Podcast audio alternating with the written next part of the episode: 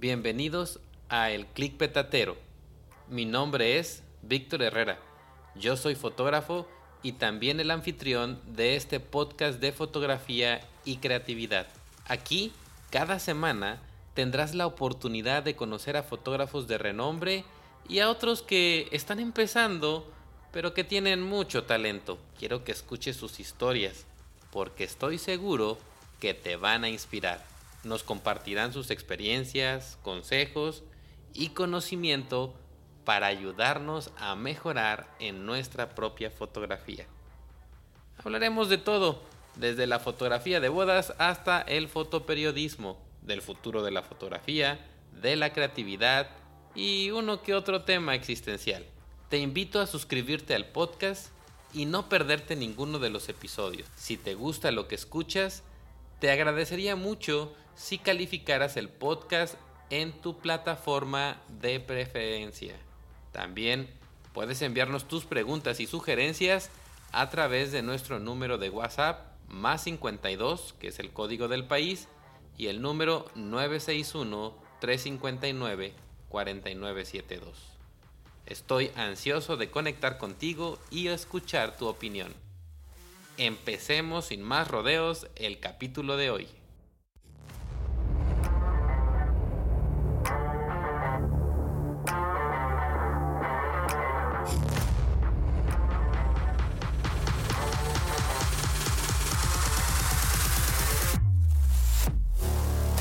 El clic petatero con Víctor Herrera.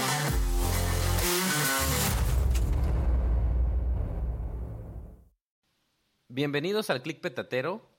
En este episodio tenemos el gusto de presentar a uno de nuestros invitados eh, que es un talentoso fotógrafo, es artista escénico y él ha tenido una formación en danza contemporánea y una amplia experiencia en fotografía. Ha explorado las intersecciones entre el movimiento y el arte visual. A través de su lente ha capturado la esencia de la danza y ha dejado su marca en festivales, academias y proyectos independientes. Así que, en esta ocasión, prepárense para sumergirse en el mundo artístico de Dani Rosas mientras exploramos su trayectoria y descubrimos las historias detrás de sus cautivadoras imágenes. Bienvenidos al Click Petatero y mucho gusto, de verdad que mucha felicidad me da presentarles a Dani Rosas. Bienvenido. Pues muchísimas gracias, Víctor. Un, un gusto con tu audiencia y pues aquí a la orden. Oye, Dani, tenía muchísimas ganas de platicar contigo. Eh, para mí eres un referente importantísimo. Creo que eres una columna muy importante en la fotografía en México. Eh, ya a lo largo vamos a ir platicando. Pero eh, siempre te he tenido como un referente y siempre cuando pienso en, en arte, en danza, siempre me viene tu nombre eh, este, como referencia. Y este estaba muy emocionado. Hay muchas preguntas que quiero que hacerte. Espero que no vaya a ser esto como un podcast de 20 horas, pero espero que podamos resumir eh, lo más que se pueda eh, tu trayectoria. Y me gustaría comenzar pues por, por los inicios, ¿no? Que me cuentes en dónde naciste y cómo supiste que, que tu pasión era la danza. Ah, pues claro que sí. Mira, la verdad es que eh, las dos, las dos, eh, los dos medios artísticos, que es la fotografía y la danza, fueron por casualidad. Eh, la verdad es que me inicié, yo nací en el Estado de México Ajá. y pues soy hijo único y como tal pues siempre fui inquieto, ¿no? Entonces la verdad es que me la pasaba dibujando, me la pasaba explorando cosas que no tenían mucho que ver con la danza ni con la fotografía. Aunque, aunque las artes visuales pues ya las tengo desde pequeño, ¿no? Desde pequeño he dibujado y fue cuando yo entré más o menos en la prepa que me encontré con, con la danza y fue algo grandioso porque me di cuenta que en ese espacio artístico podía ser libre, ¿no? Podía manifestarme libremente, me encontré y pues fue como algo grandioso, ¿no? La verdad es que, que la, aproximación que tuve con esta disciplina artística cambió mi mundo. Iba para ser ingeniero, mi papá es ingeniero, quería que siguiera los pasos, tenía la habilidad y al final dije, no, ¿sabes qué? Quiero dedicarme al arte y vámonos. Eh, pues tomé la decisión, aunque estuvo, ya sabes, México, eh, mucha gente estuvo en contra, principalmente mi familia, pero pues al final hay que seguir nuestra pasión. Y así fue como me aproximé a la danza. Y bueno, fue desde los talleres en el Tecnológico de Monterrey. Yo estudié ahí toda la prepa y dos años de administración. Pero cuando yo me encontré en la prepa, en los talleres culturales que eran obligados, pues me di cuenta, ¿no? Que, que la danza se volvió mi pasión, se volvió ese medio en el cual yo me podía manifestar libremente y pues ya, al final tomé la decisión y ya después me fui a Querétaro. La verdad es que no viví la mitad de mi vida en el Estado de México, bueno, hasta los 17 años, 18 años más o menos, y ya después pues la continué en Querétaro, que estudié yo en el Colegio Nacional de Danza Contemporánea, dirigido por Guillermina Bravo. Ahí fue donde pues me estuve desarrollando, me encontré con, con nuevos referentes de la danza, eh, siempre he sido muy inquieto, entonces pues he estado como, creo yo, en, varias, eh, en varios espacios de la danza, tanto como alumno, como maestro, como coreógrafo, como director de grupo, organizando festivales y dirigiendo escuela, tuve escuelas y al final pues, por azares del destino, pues me encontré con la fotografía. Y fue algo que, sí, fue algo como bastante, bastante bonito y bastante, pues no sé, interesante porque también surgió de, una experiencia que tuve personal. Tuve un accidente que fue lo que me limitó eh, mi, mi, posibilidad de bailar. Y para poder hacer promoción de, mis, de mi trabajo, porque, bueno, no, no, no te conté, pero en todo este trayecto, ¿no? De lo que te comento, pues estuve trabajando también en Cancún, estuve haciendo show business. Y en una de esas tuve un accidente así durísimo, me rompí una mano, fue una negligencia médica y fue ahí que empecé a dar clases, ¿no? Empecé a dar clases a los artistas de allá de Cancún. Oye, Dani, pero a ver, vamos a, recapitular bien para que pueda, podamos comprender este punto. Tú te das cuenta de que te gusta la danza porque llevabas unos talleres en la prepa o ya estando en la carrera de LAE? ¿O entendí mal? No, eh, fue en la prepa, fue en los talleres culturales de la prepa que encontré la danza, por casualidad, porque más bien yo me metía al taller, a un taller, un taller de ballet, porque quería hacer elasticidad, porque me había metido a hacer capoeira. Entonces fue ahí donde donde pues por casualidad me quedé en el taller siendo el único hombre y pues de ahí ya continué, ¿no? Con otras, con otras disciplinas artísticas dentro de la danza. ¿Y de ahí te aventaste del AE cuánto tiempo? Dos años, dos años estudié del AE. Ah, su mecha. Y pues, hasta que... A la mitad. Sí, hasta que tomé, tomé la decisión de decirle a mi papá, ¿sabes qué? La verdad, eh, estoy becado en varios lados, y quiero dedicarme profesionalmente a la danza y está padre tu sueño, pero mi sueño es esto. Y así fue. ¿De dónde agarraste valor? De, pues de las ganas de hacerlo, porque al final yo creo que hay que seguir lo que, lo que uno ama, ¿no? Las pasiones, más allá de lo que debes de. Y siendo yo el hermano mayor, de, tengo otros dos medios hermanos, que son diez, el más grande es 10 años más chico, es más, más pequeño que yo. Entonces, pues la verdad es que al mayor siempre se le, se le encarga todo, ¿no? Claro. Del que tiene que ser, el que tiene que hacer, etcétera. Pero pues me amarré los pantalones y, y tomé la decisión de dedicarme a la danza. ¿Te, ¿Te lamentaste en algún momento después de haberlo hecho? ¿En alguna parte del proceso?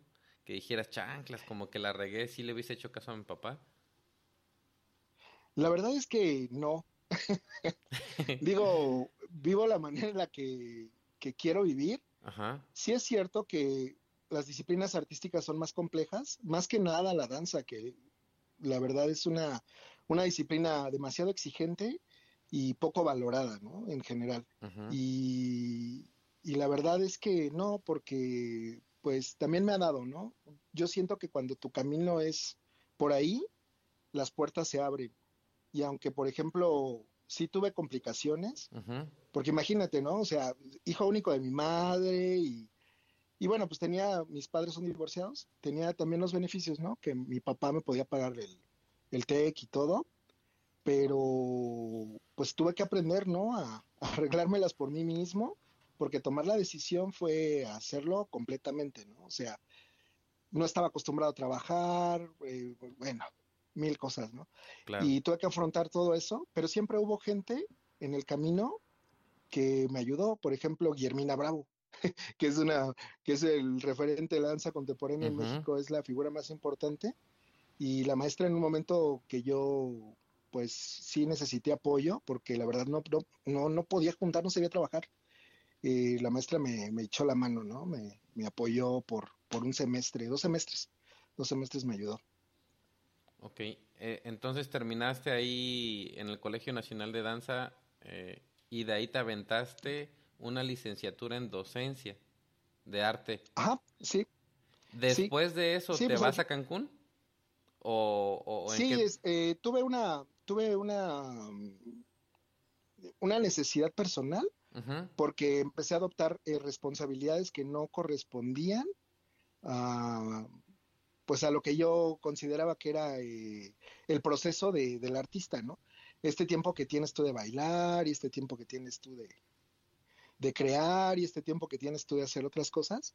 Y yo ya había tomado ahí en Querétaro, yo había tomado ya responsabilidades como dirigir un grupo, ya había tomado la responsabilidad de tener una escuela, ya había tomado esas, eh, este tipo de responsabilidades que en esa edad, en que ¿Cuántos yo años pues, tenía las posibilidades, eh, te estoy hablando que tenía como 26 años, 27 Chanclas. años, que Ah. es, sí, es una edad en la que, que tú como bailarín, pues estás súper activo, ¿no? O sea, tienes toda la energía, eh, si tienes posibilidades, pues las puedes explotar, ¿no? Puedes trabajar con muchos artistas, etcétera. Y yo había tomado pues la decisión, ¿no? O sea, por circunstancias, empecé yo a, adelantarme a procesos, que la verdad lo agradezco, porque pues así me tocó, pero pues me entró esa curiosidad, ¿no? Y me salió una oportunidad en trabajar en Vallarta, y fue por eso que yo me salí de Querétaro. Órale. Ya después de Vallarta estuve trabajando en, en uno de los shows que eran lo- de los más fuertes ahí en Vallarta, que se llama Rhythms of the Night. Es de, de otra, de, de- una empresa de- se dedica a hacer espectáculos y aventura. Y ya luego yo tomé, a, a partir de ese, de ese viaje, yo caí en la Riviera Maya. La misma compañía te sentí- llevó. Ajá. No, no, no. eh, pues yo creo que más bien me sacó de Querétaro ese, ese proyecto, porque empecé a trabajar como bailarín, pero no me sentí como en Vallarta, la verdad sentí que no era mi casa, y fue cuando me fui a, a la Riviera, y fue donde me sentí muy cómodo, y ahí estuve un rato. Ahí fue donde tuve mi accidente, y ahí fue donde por casualidad me encontré con la fotografía. A ver, ¿qué pasó exactamente ahí? ¿Qué, qué fue lo que te pasó? ¿Te, bailando te lesionaste el, el- la mano o el brazo? ¿Qué fue? Sí, fíjate que, que, bueno, yo siento que también tiene que ver mucho con la persona, ¿no? Ajá. cómo estés tú emocionalmente y todo. Y la danza en sí es un género de demasiada competitividad. Y bueno, pues siento yo que en ese momento, ¿no? Del accidente fue, fue algo así, ¿no? Como que yo estaba trabajando en contra de, de principios emocionales y, y morales, ¿no? En los cuales pues yo me siento cómodo. Entonces, sí fue un accidente bailando en un espectáculo que tuve una luxación de, de un dedo de la mano, pero al final terminó siendo una negligencia médica que me llevó a que me limitara la posibilidad de mi mano. O sea, sí la puedo mover, pero ya no puedo hacer lo que hacía porque yo era bailarina acróbata. Oh, Entonces fue ahí, ajá, fue ahí que yo eh, pues eh, me encontré con artistas, porque hay muchos artistas ahí en la, en la Riviera, tú conoces, en Cancún y Riviera Maya, Sí. y pues nos empezamos a juntar, empecé a trabajar en conjunto, hacer clase con algunos artistas y terminé llevando las clases. Entonces, al final, pues, eh, eh, había pocos maestros de danza en general. En, hay mucho artista, pero había poca oferta de maestros de dar clase para entrenar a la gente. Y, y pues tuve esa oportunidad, ¿no? De, de aprovechar un espacio que era de unas artistas, no sé si te acuerdas, de Ivonne y Beth, Ajá, sí. eran unas, Que estaban eran unas- viviendo ahí en, cantantes. en Cancún, sí. Ajá, en Cancún. Y tenían un espacio que se llamaba la Casa de la Danza. Ajá. Hacía muchos años. Entonces ese espacio, pues ya después cambiaron sus necesidades y ese espacio quedó vacío. Entonces, por un festival que yo dirigía, eh, reactivamos ese espacio. Y entonces empecé a dar clases de danza en ese espacio y empezó a llegar gente increíble, ¿no? Entonces yo tenía gente así súper top de ahí de que, que radicaban en Cancún, pero egresados de Cuba y bueno, gente muy top. Ajá. Entonces, eh, yo para hacer publicidad eh, necesitaba algo, ¿no? Para, para fotos y todo, y, y no conocía gente. Y sabes que como artista, pues tienes que volverte todólogo, porque a veces los recursos no, no te dan para, para tener, ¿no? Tu fotógrafo y tal. Y en un empeño encontré una cámara y dije, bueno, espero funcione. Y, y así fue como, como hice mi primer tiro. Aparte fue muy chistoso porque yo desde pequeño siempre he sido muy inquieto con, las, con los aparatos y nunca leo manuales y todo lo... Yo le juego, ¿no? Le juego de manera manual. Ajá. Y mi primera foto fue, fue en una prueba que estaba haciendo, daba- estaba dando una clase y te digo, tenía bailarines increíbles.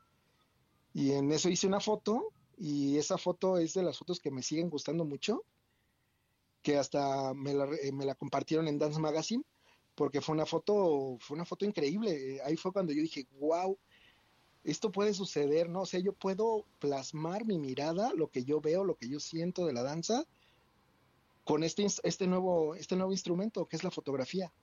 Entonces, como me había limitado mi, mi- mis posibilidades artísticas, digámoslo así, ¿no? De esta parte del intérprete, por la lesión que tuve yo en la mano, porque digo, estaba como docente, que también me encanta, pero no es lo mismo, ¿no? Bailar a, Claro, a dar clase. sí. Entonces, como que me enfoqué de manera obsesiva, ¿no? Que me di cuenta que, que la fotografía podría ser ese medio en el cual yo podía eh, seguirme expresando, ¿no? Y seguir explorando y compartir con el mundo la manera en que yo veo la danza. Órale. Y fue a través de esa foto que empecé, ¿no? Ya sabes, eh, como todo, como, como todo obsesivo, a aprender sobre la fotografía, entender esto. Y, y como estudié docencia, pues me hice un programa de estudios en el que yo también, ¿no? Tenía como diferentes, diferentes contenidos para, pues, fortalecer, ¿no? Herramientas y todo, y, y me enfoqué mucho tiempo ahí. Empecé a retratar espectáculo y empecé a retratar a, a bailarines. Empecé a explorar con los mismos bailarines que tomaban mis clases. Órale. Oye, Dani, este, ¿y cómo te preparas para aprender fotografía? Nada Pues más digo, o sea, al puro, final- puro estudio, puro macheteo, o qué más hiciste para, porque, o sea, la danza ya la habías estudiado, ¿no? Ya, ya, ya habías tenido ese proceso, Sí. pero en la parte de la foto, ¿cómo te capacitaste? Es que siento que tiene que ver mucho con lo que les comentaba de un inicio, de que yo me, me aproximaba mucho con la parte del dibujo. Yo dibujé desde que tengo uso de razón, creo que desde, desde pequeñito hasta la prepa más o menos, ¿no? Que fue cuando yo transité de, del dibujo a la danza. Al final son artes visuales, o sea, la danza también es un arte visual en movimiento. Entonces al final creo que todo tenía una relación, ¿no? Desde que yo tengo uso de razón dibujo, Ujú. de ahí lo llevé a la danza, a la creación, porque pues, eh, yo estaba de coreógrafo, y de ahí a la fotografía. Entonces, eh, fue de manera muy orgánica el, el pasar de una, de una posibilidad a otra. Y yo lo que hice fue, pues, más bien entender el lenguaje fotográfico, aprovechar también la información que tuve en la carrera de docencia del arte, porque pues obviamente también, ¿no? O sea, hay como, como ya ya hay como una aproximación en cuanto a información de, sobre arte y cultura. Y justo si te das cuenta, mis imágenes tienen como, como esta aproximación también pictoricona, ¿no? Me gusta como darle un procesado por ahí. Entonces, eh, pues fue aprovechar eh, la información que iba adquiriendo con los libros, con la práctica constante, porque eso sí, ¿no? o sea, de manera como, de, manera obsesiva, como lo repito, lo, repito en todo esto, eh, tuve esa posibilidad, ¿no? De práctica-error y nueva información. Ya después fui viendo influencias y empecé a, a utilizar la calle como este espacio donde podía hacer yo mis prácticas para mi foto de danza. Órale. Por ahí vi también que este estuviste en un taller con, con Oscar y con Pablo. Ah, sí, claro, sí. ¿Cuándo fue eso? Se hace cuenta que, ajá, hace cuenta que yo estuve en Cancún, estuve haciendo todo eso, en mi, mi, mi trabajo de foto de danza, como sabes, hay, habemos muy pocos fotógrafos de danza. Ajá. Eh, en el país y a nivel Latinoamérica. Yo no me había dado cuenta hasta hace poco que tuve una exposición que realmente no hay tanto fotógrafo de danza, o sea, especialista, pues, o sea, que, que realmente haya tenido como esta información y lo haya llevado, ¿no? De manera como una especialidad, ¿no? La fotografía de danza.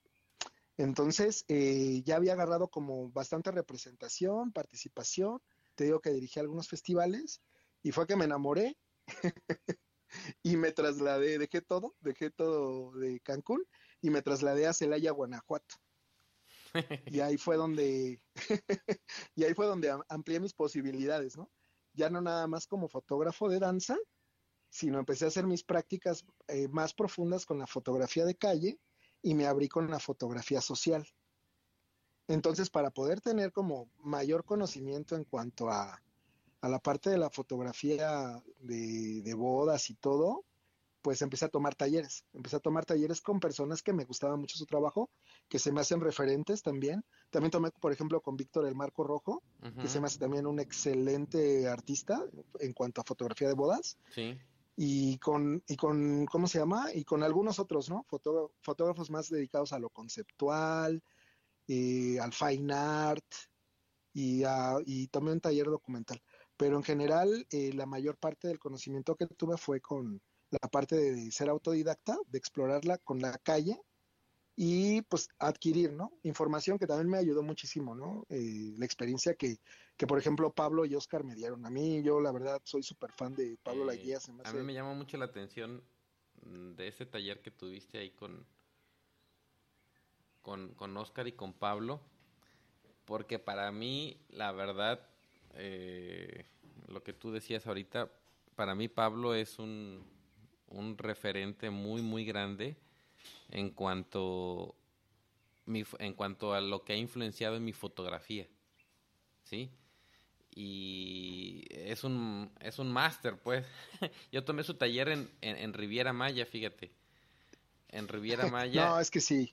Y fue uno de los últimos talleres que tomé eh, antes de este al inicio de mi de mis pininos en fotografía. Tomé algunos eh, talleres, por ejemplo, con, con Brett, este, con Usenko y algunos otros talleres que tomé eh, con otros fotógrafos. Este, pero ya como que sentía yo que estaba formada mi, mi ¿cómo se llama? Mi manera muy, muy clara la tenía como de, de cuál era eh, mi, mi idea sobre la fotografía y qué era lo que yo quería hacer. Pero llega este brother, Pablo, y me da unas cachetadas guajoloteras. y la verdad sí, sí, sí. que mi admiración, o sea, cambió mi manera de, de, ver las cosas. Es, es, un taller que la verdad vale muchísimo la pena. Pero mira, eh, quisiera eh, sentar las bases de algo muy importante, ¿sí? Eh, que creo que les puede servir mucho a otros que nos escuchan.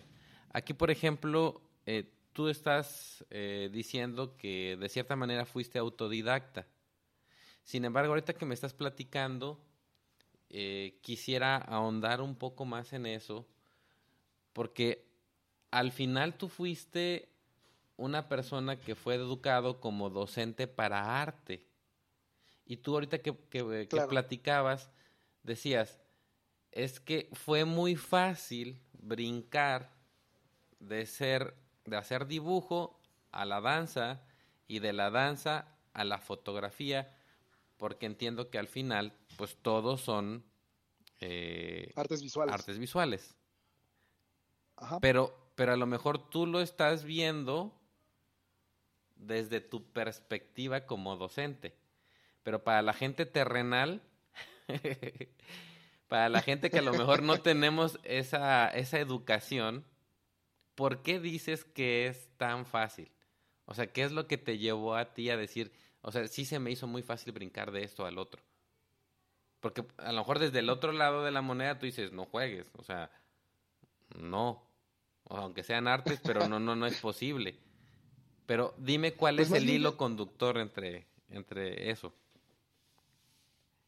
Pues sí, al final son artes gráficas.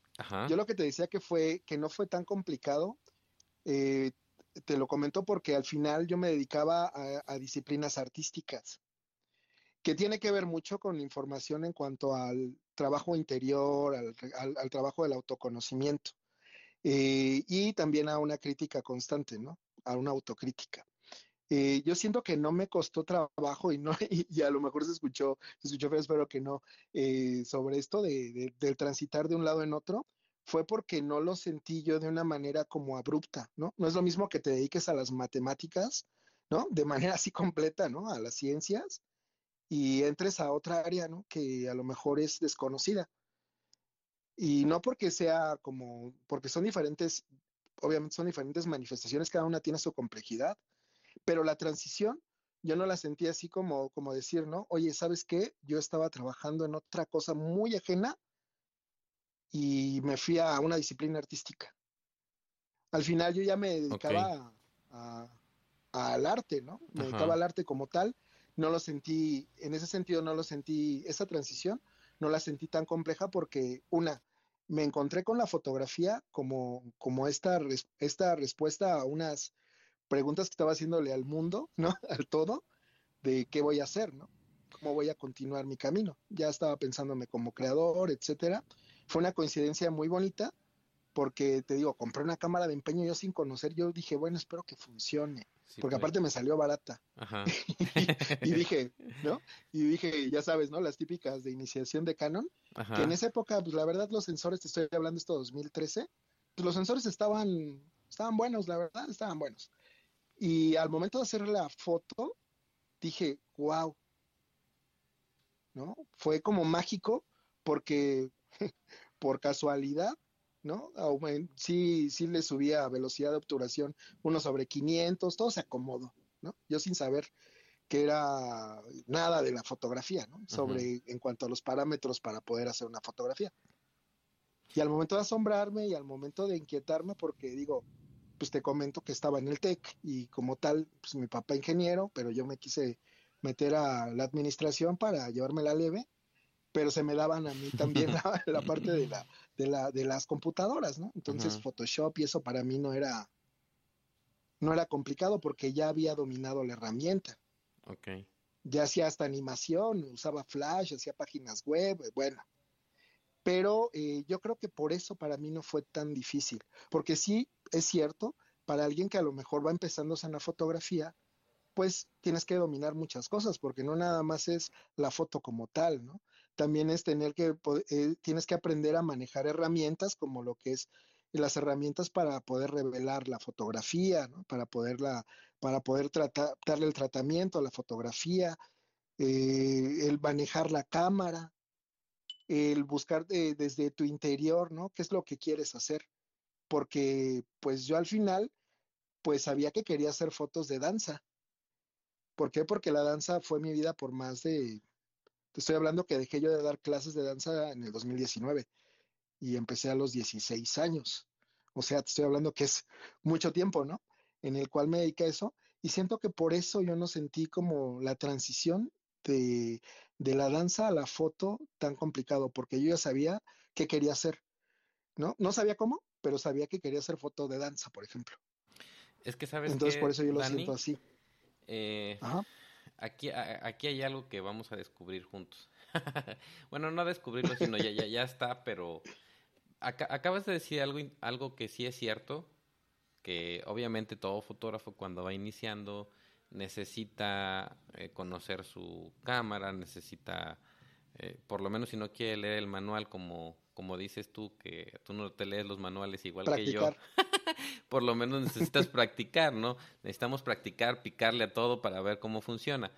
Eh, eh, entender un poquito la técnica, pero hay algo bien importantísimo que, que tú entiendes como tu lenguaje y que creo que es la parte más importante que, que a muchos fotógrafos nos, nos es un coco al principio. Y por, e- por eso es que Sí. tu, tu fotografía eh, comenzaste en 2013 a hacer foto, Ajá. ¿sí? Sí, empecé a hacer foto en el 2013. Eh, eh, empezaste a hacer eh, foto en 2013. Vemos tu portafolio y pareciera que llevas, no sé, unos 15 años haciendo fotografía. Pero aquí voy al punto. ¿Por qué razón? Y, dime si estoy mal y ayúdame a poder entenderlo para explicárselo a la audiencia. Tú ya habías entendido que el dibujar era una forma de expresarte, que a la hora de bailar también era una forma de expresarte. Cuando, cuando cayó tu camarita a tus manos en ese momento, viste la manera de expresarte, porque a muchos fotógrafos a veces lo que nos cuesta trabajo es encontrar la manera en cómo expresarnos y ser de cierta manera únicos, únicos en el sentido Claro, sí, de expresarnos, porque la fotografía va Sobre a ser la misma, o sea, yo, yo y tal vez tú y muchos otros fotógrafos vamos a comenzar copiándonos de otros fotógrafos, pero ¿en qué momento Claro. vamos a encontrar nuestro propio lenguaje? Y tú pareciera que, pues que creciste en una familia que eran fotógrafos y, tienes tu propio lenguaje. O sea, ha- hay fotografías que entendiendo ahora tu, tu carrera, pues hay, hay un bagaje atrás de cultura, de arte, que logras expresarlas en una propia imagen. ¿Sí me, sí me logro explicar? Sí, sí, sí. Y de hecho creo que ya tengo por dónde, ya, ya, ya entiendo por dónde. Mira, la verdad es que con mi familia nadie se dedica al arte. Ajá. O sea, aunque por ejemplo la familia de mi mamá son cubanos y lo que quieras, nadie baila, no les gusta. Mi papá, o sea, sí tiene aproximaciones, mi papá, pero yo no crecí con él. Mi papá vive en Colombia, o sea, eh, casi no hablábamos por teléfono, ¿no? Eh, Más en esa época, ¿no? De las cartas y el teléfono. Pero no era que alguien me inculcara por las disciplinas artísticas, que lo que más me da risa, y digo, sí tengo antecedentes porque mi bisabuelo fue pachuco, ¿no? Sin yo tenerlo, hay algo que le llama Marta Graham, las memorias de sangre, ¿no? Que es esta información que ya traes codificada por los genes y que eso también te significa. Sobre el lenguaje, siento que se va desarrollando con el tiempo, o sea, a pesar de que yo no tenía eh, ninguna aproximación de- sobre algo cultural y artístico, porque la verdad es que no, digo, pues imagínate, ¿no? Madre soltera, trabajando, el hijo solo, y se inquietó por dibujar, ¿no? Por expresarse dibujando, eh, creció, seguía dibujando y se encontró de repente en un taller para estirar con la danza, ¿no? En donde se dio cuenta que tenía la habilidad, que eh, se pudo, eh, ¿cómo se llama? Ahí, pues tú sabes, tú entiendes cómo es, cómo son esas instituciones, donde pues hay veces que no te sientes tú ni en un lado ni en otro, ¿no? Porque yo sí me sentía, ¿no? Y encontré el arte como este medio en el cual yo me podía manifestar de la manera que yo, yo quisiera, ¿no? Sin Sin pretender ser restricciones nadie ni nada. nada. Sí, exacto. Exacto. Y ahí fue donde yo me, como que se puede decir, me ha- habité esos espacios. Para desarrollar el lenguaje creo que lo vas, eh, lo vas trabajando desde, desde el trabajo que yo te digo del autoconocimiento, desde tu interior. Si había una búsqueda, porque sí, te, te lo voy a resumir con esto, mi foto de danza tiene que ver con mi discurso coreográfico tiene Ujú. que ver con mi danza. Y para poder llegar a eso, yo tuve que hacer un trabajo muy fuerte de, pues estoy hablando de que pues, en el Colegio Nacional, pues nosotros estábamos todo el día encerrados, ¿no? Para dedicarnos a, a, a, este espectro tan amplio que es la danza como tal, ¿no? No nada más para bailar, sino entender tu cuerpo, tu discurso personal, de qué manera lo vas a llevar a la escena, entender la iluminación de la escena, ¿no? ¿Cómo vas a hacer para que eh, en algo que es no verbal, porque no es como el teatro que puedes decir perro y ya, ya, ya, ya, ya estableciste eso, que, que ese es un perro, que es una banca. En la danza no, que es como la fotografía, es algo que se expresa sin palabras. Entonces, para poder encontrar el, discurso personal, eh, porque eso fíjate que hace poco me puse a analizar, ¿eh? ¿eh? tenía que ver también con los rayones que yo hacía desde pequeño, tenía que ver con lo que yo lo llevé al movimiento, a trabajar con los cuerpos, y tenía que ver con lo que yo estoy plasmando con mi fotografía, porque una fotógrafa argentina muy famosa también, que la verdad respeto mucho, me dice un día, es que sí, o sea, tú en tu fotografía tú no muestras rostros y, y, en general, aunque no esté haciendo nada el cuerpo, eh, la foto parece que sí está haciendo algo, se está moviendo. Y pues tiene mucho que ver con mi formación en danza, que decía el cuerpo habla. No necesitas generar una expresión para que eh, todo el cuerpo genere una emoción, ¿no? O genere una, una, comunicación. Entonces, yo siento que mi fotografía de danza, o mi fotografía en general, porque al final, pues uno no puede salir de lo que es, ¿verdad? Eh, encontrar el lenguaje fue gracias a el trabajo que yo hice anterior de exploración personal para poder hacer mi lenguaje de movimiento, que al final es lo que se ve en mis fotos, porque yo dirijo a los bailarines. No ah, les pongo, no les impongo las, no les impongo los movimientos, sino les doy dinámicas de improvisación de acuerdo a la situación de luz o el entorno, el, espacio, y en base a eso yo los empiezo a dirigir, ¿no? Con el lenguaje de la danza. Ok. Eh, muchísimo más entendible eh, e, e, este, punto importante. Sí. Ahora, fíjate, Dani, eh, lo entiendo desde tu perspectiva, ¿no? Y entiendo también eh, esta parte del proceso. Por ejemplo, pero, por ejemplo, alguien que va comenzando, que nunca ha tenido contacto con las artes. Vamos a poner el ejemplo drástico que pusiste de un matemático, ¿no? Un doctor. Pero ahora tiene que sensibilizarse. Ahora tiene que encontrar su propia su propia manera de expresarse. ¿Cuál sería el consejo desde la parte docente tuya para que alguien pueda encontrar su propio lenguaje? Hay algo importantísimo que es no juzgarse, porque creo que mucho tiene que ver con el miedo. El miedo a romper estos límites que, que no existen, o sea, sí existen, pero no existen en el arte. Eh, entendiendo así que, por ejemplo, una persona que se dedica a las ciencias, pues trabaja de una manera demasiado estructurada. Hay gente, ¿no? También hay personalidades. y eso no te hace ni menos ni más artista.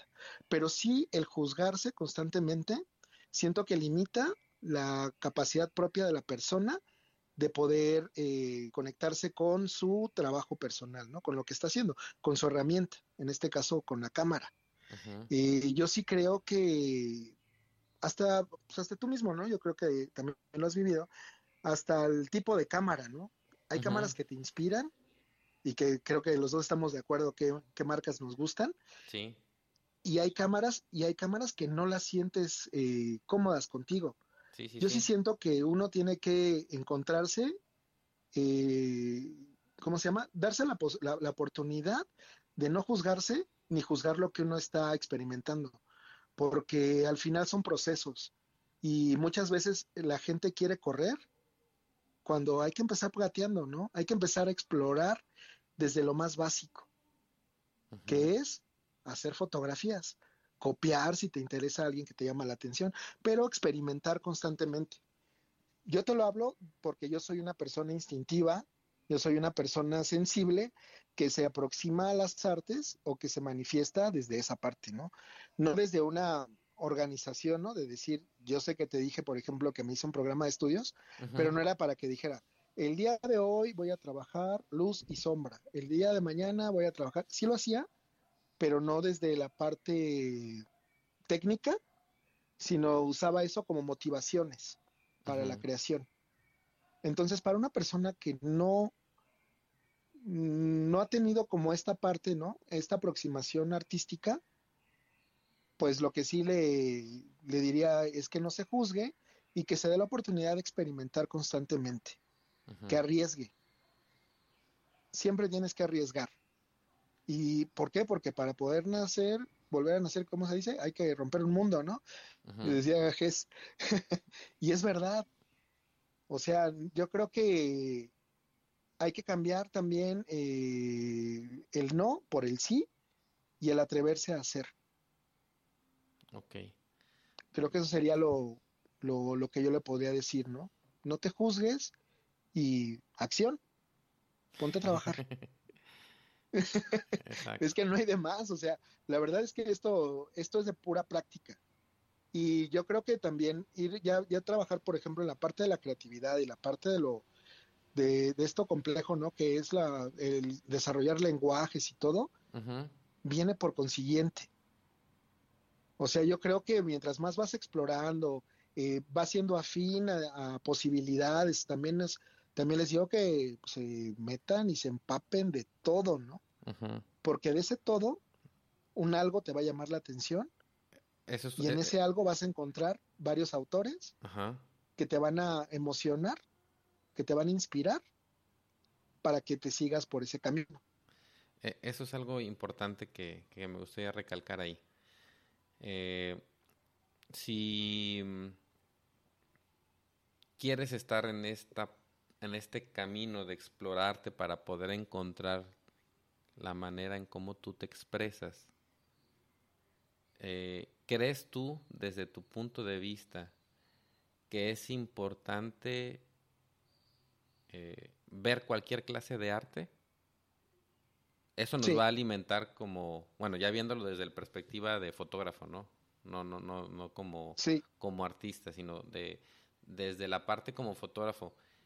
Cualquier tipo de danza, porque hace, digo, cualquier, cualquier tipo de arte, porque hace ratito tú decías, es que eh, a veces la danza pues no tiene eh, voz, ¿no? De tal manera que pueda decir, este, estoy triste o esto o el otro. Pero el cuerpo comunica. O sea, claro. tus, fotografías eh, comunican, hacen sentir, ¿no?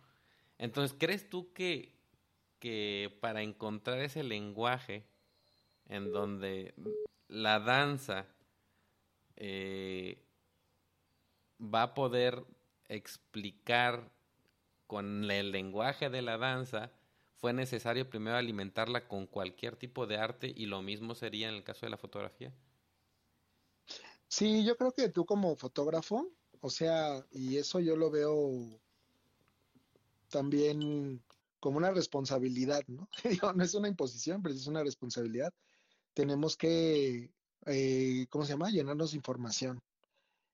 Más que nada, ¿por qué? Porque al final eso es lo que nos va a llevar a encontrar afinidades y eso nos va a llevar a encontrar caminos, rutas, ¿no? Para podernos expresar.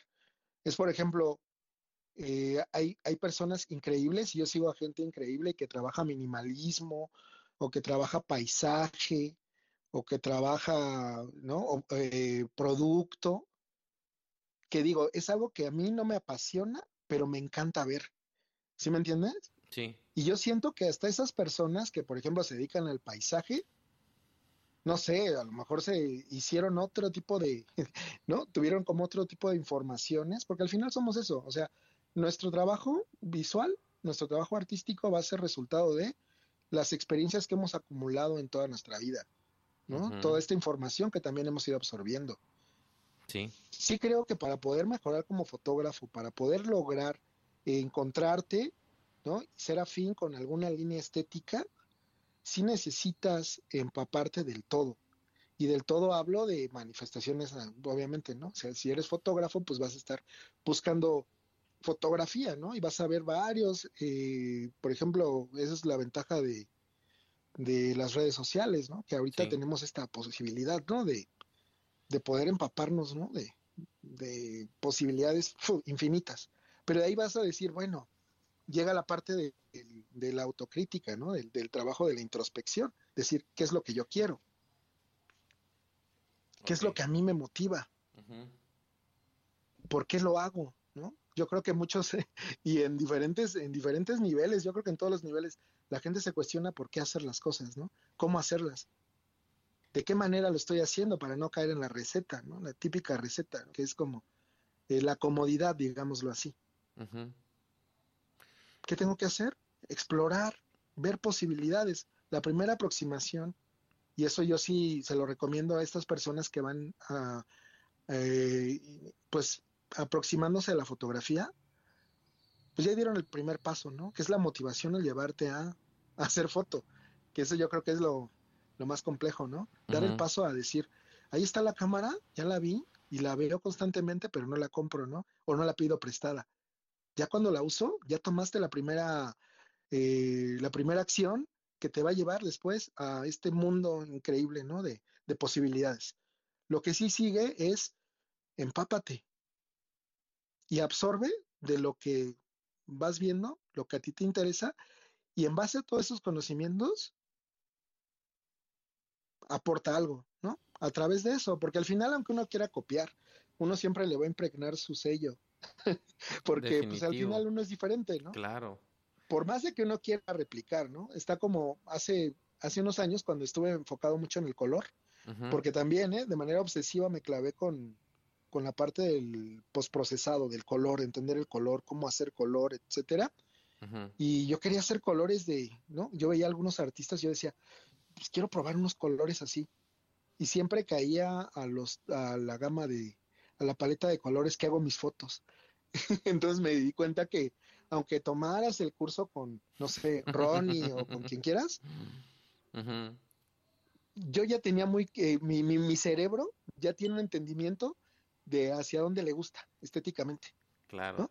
Pero eso de eso, pero yo me dediqué a querer hacer, ¿no? Ah, para probar, ¿no? Al final, yo sí creo que sí tenemos que empaparnos de todo intentar hacer las cosas, porque al final va a salir algo diferente, todos somos diferentes. Sí, eh, te, pregunto esto porque yo, soy, yo estoy convencido de que así debe de ser, ¿no?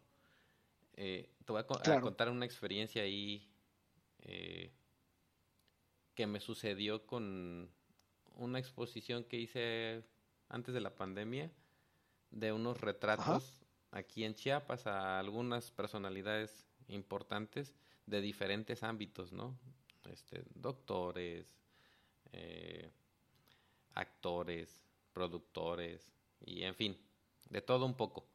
Y de entre ellos me llegó un, una escritora ya tiene varios libros y llegó al estudio eh, y ¿cómo se llama? Llegó para la foto, platicamos todo y me llevó de regalo eh, su último libro. Entonces, este, ya después, con el paso de los días, sentándome a, a leer uno de los poemas que venía ahí, eh, hay un poema en, especial que habla de, de, una pérdida y en ese momento se conectaron como que diferentes neuronas de mi cerebro, eh, trayendo ahí un poco de, de experiencias vividas tal vez con mi abuelo, de algunas pérdidas que, también yo he tenido. Y eso produjo una fotografía. Al final, eso me inspiró para hacer una, una sesión en la cual yo quise expresar ese sentimiento, pero gracias a ese poema que yo escribí. Digo que yo escribí, que yo leí, perdón. Es que son motivaciones, ¿no? Al final yo creo que somos seres eh, que reaccionamos por estímulos. Y uno no sabe eh, ya, ya hablando de las sensibilidades, ¿qué te puede detonar, ¿no? ¿Qué puede, qué puede generar en ti esa reacción para después, ¿no? Poderla comunicar del medio en el cual te desarrollas, en este caso la foto. Entonces, claro que si eh, mientras más veas, pues más te vas a, ¿no? Vas a estar, vas a estar eh, bombardeado de estímulos. Desgraciadamente, pues digo, vivimos en una época de demasiados estímulos, ¿no? Condicionados. Pero la ventaja y la ventaja del arte es eso, que tienes esa posibilidad de, poder romper este o hackear el sistema, digámoslo así, ¿no?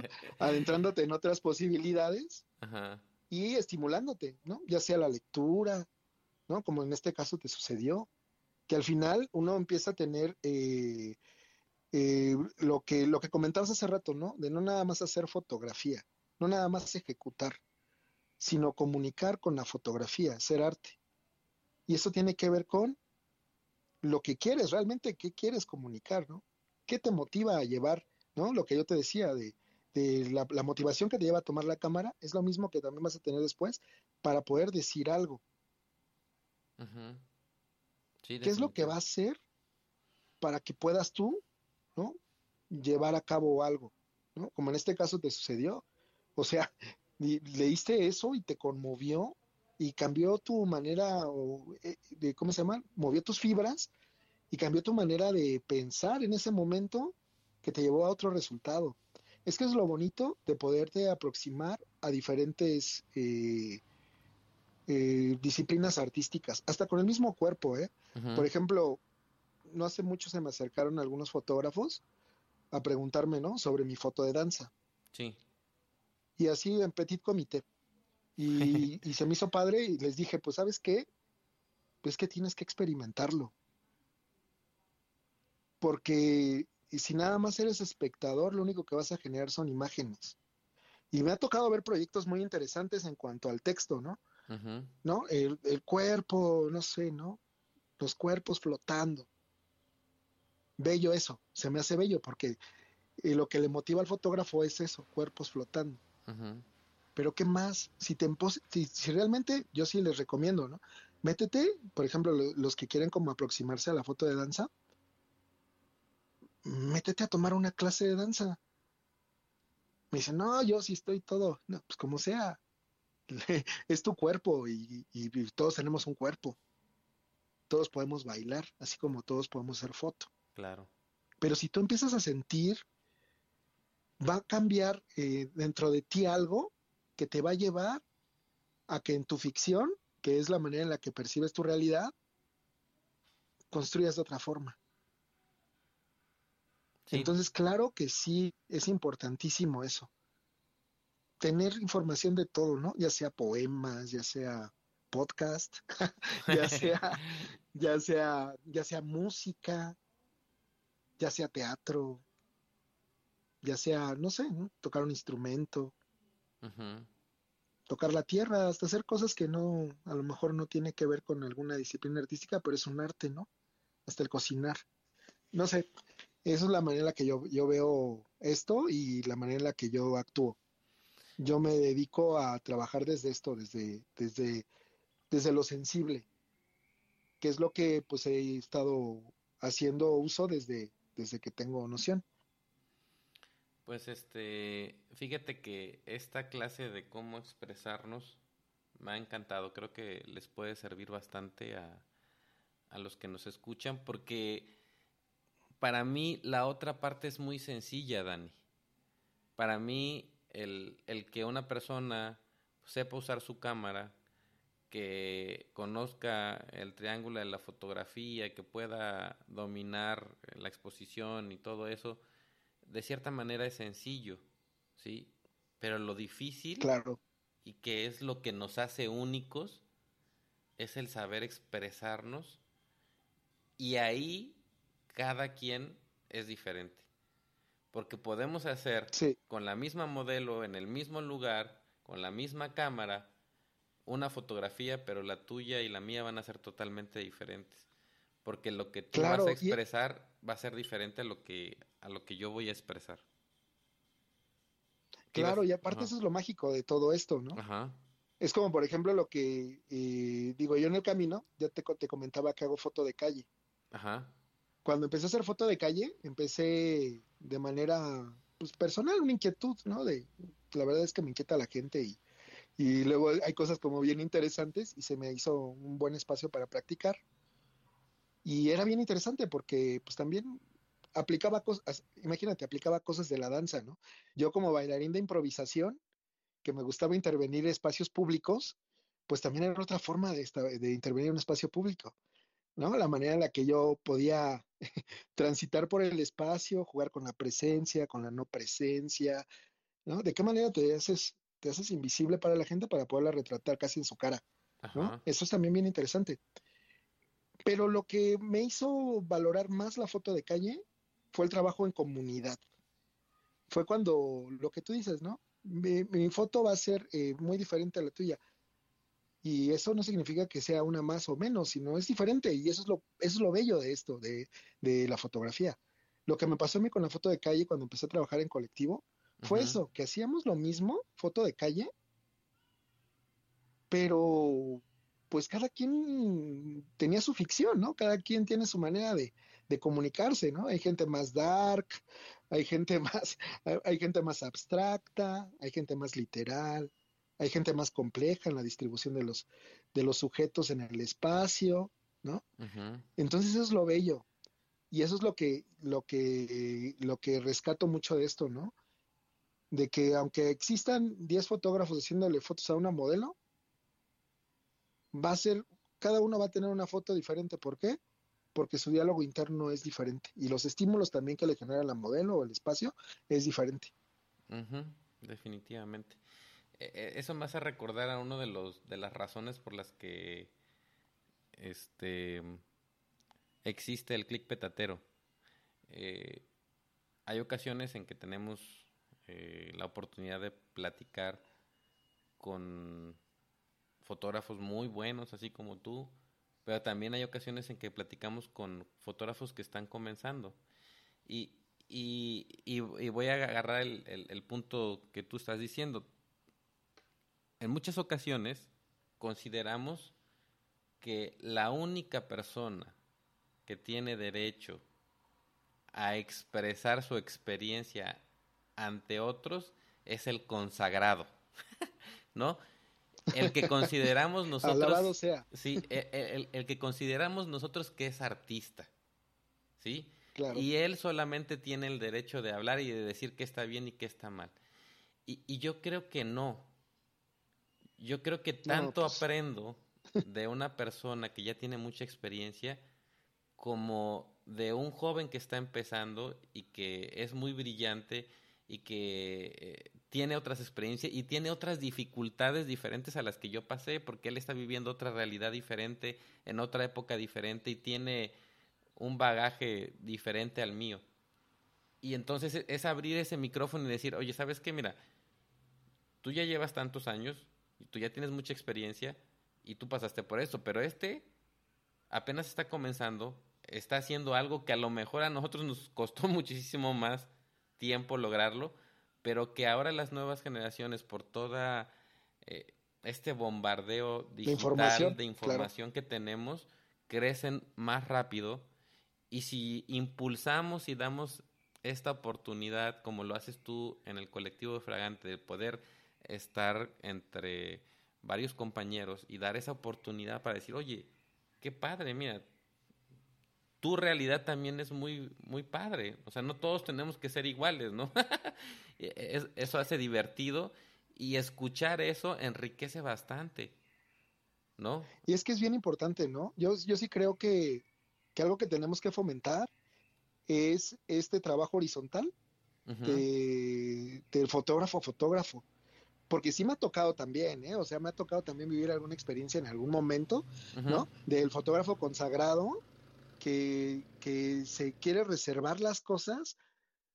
¿Por qué? Porque esa es parte de su mística. Cuando la verdad dices tú, oye, si el conocimiento no se comparte, se pudre. ¿No? Y al final, mi búsqueda es muy diferente a la tuya. Yo no quiero ser una fotocopia tuya. Claro. Yo quiero usar unas herramientas, lo que me inquieta de tu trabajo, para poder llevar a cabo eh, algún recurso y utilizarlo en mi fotografía. Porque se me hace padre estos espacios. La verdad es que este es el primer espacio que yo tengo, que alguien me entrevista así. Y yo lo agradezco, yo te agradezco también que, compartes con, tu, con tus escuchas eh, eh, mi, mi, manera de ver. Pero también creo que es bien padre eso, ¿no? O sea, el, el exacto, que se abra el espacio a todo mundo porque al final si ambos crecemos es mejor caminar, lo que decía este Pablo Laguía, no sé si también lo compartió contigo, ¿no? O sea, cuando uno camina solo, pues sí, sí llega, ¿no? Pero caminas más, caminas más lejos con equipo. Claro. Al final la retroalimentación, al final el estímulo que te ofrezca el otro, el, punto de vista, tenga más o menos nivel, digámoslo así, ¿no? Pero la experiencia es diferente y su manera de ver y su manera de entender el mundo es diferente. Entonces, sí, yo también estoy en total acuerdo en que tenemos que ser más horizontales y, pensarnos así como creadores y apoyar también a, las generaciones, ¿no? Como tú dices, o sea, las generaciones nuevas están increíbles. Por ejemplo, nos tocaba mucho en las caminatas. Hay gente que llega sin saber, pero que le encanta esto. Le dices, oye, ¿por qué no le juegas por acá? Ya nada más decirle, oye, ¿por qué no le juegas por acá?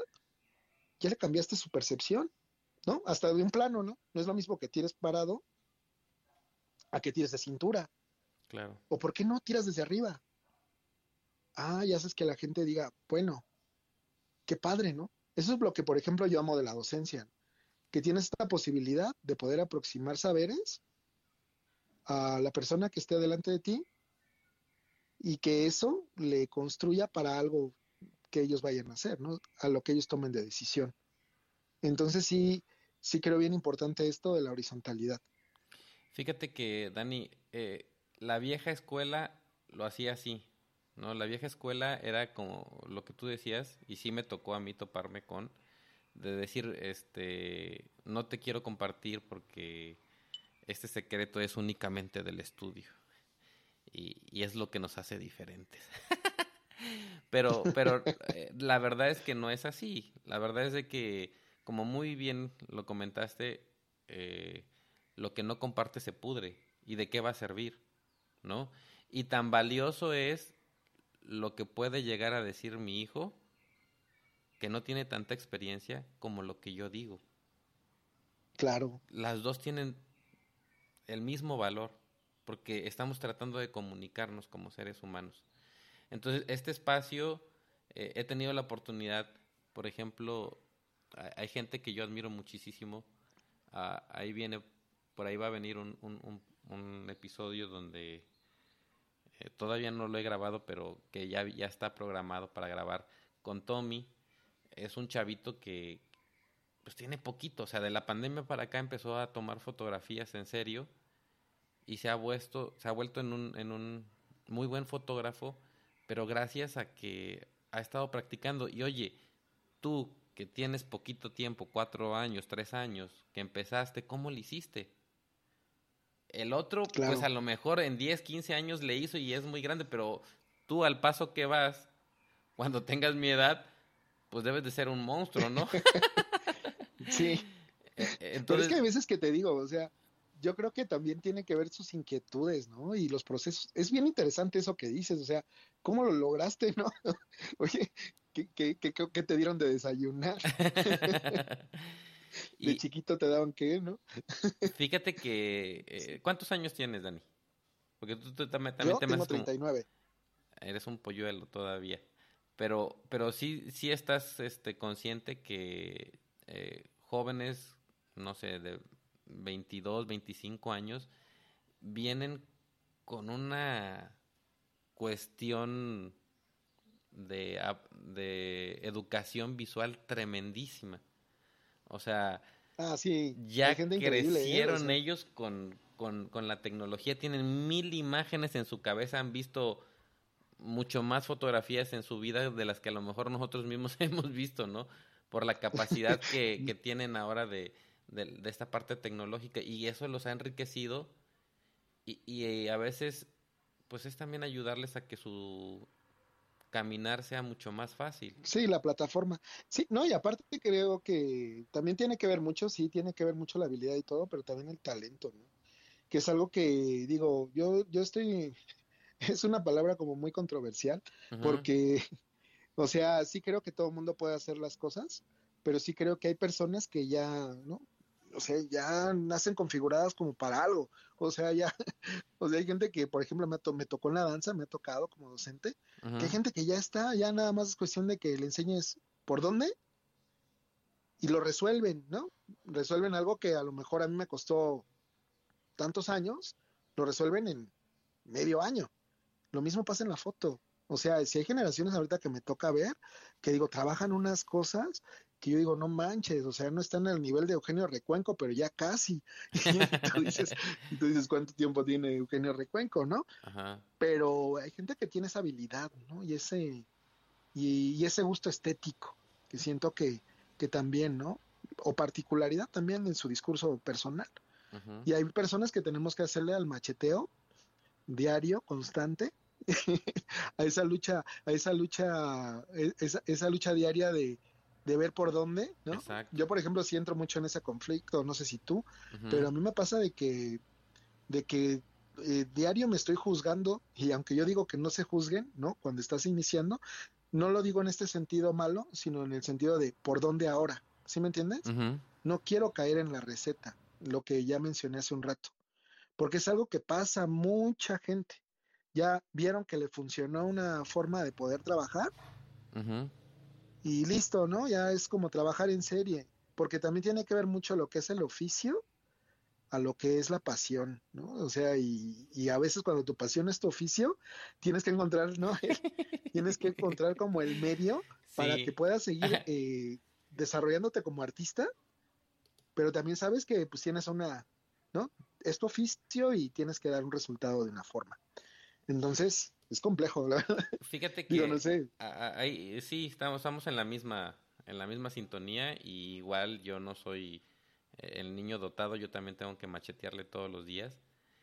Pero eh, en el caso, por ejemplo, de la fotografía de bodas, yo siento que yo lo, yo lo veo, por ejemplo, como otra, con otra perspectiva. Hay cosas que yo necesariamente tengo que hacer y a esa donde yo siento que eh, si quieres ser fotógrafo y lo que, lo que explicabas tú ahorita, si tu oficio y tu pasión lo conjugas, puede llegar el momento en que te vas a quedar atorado.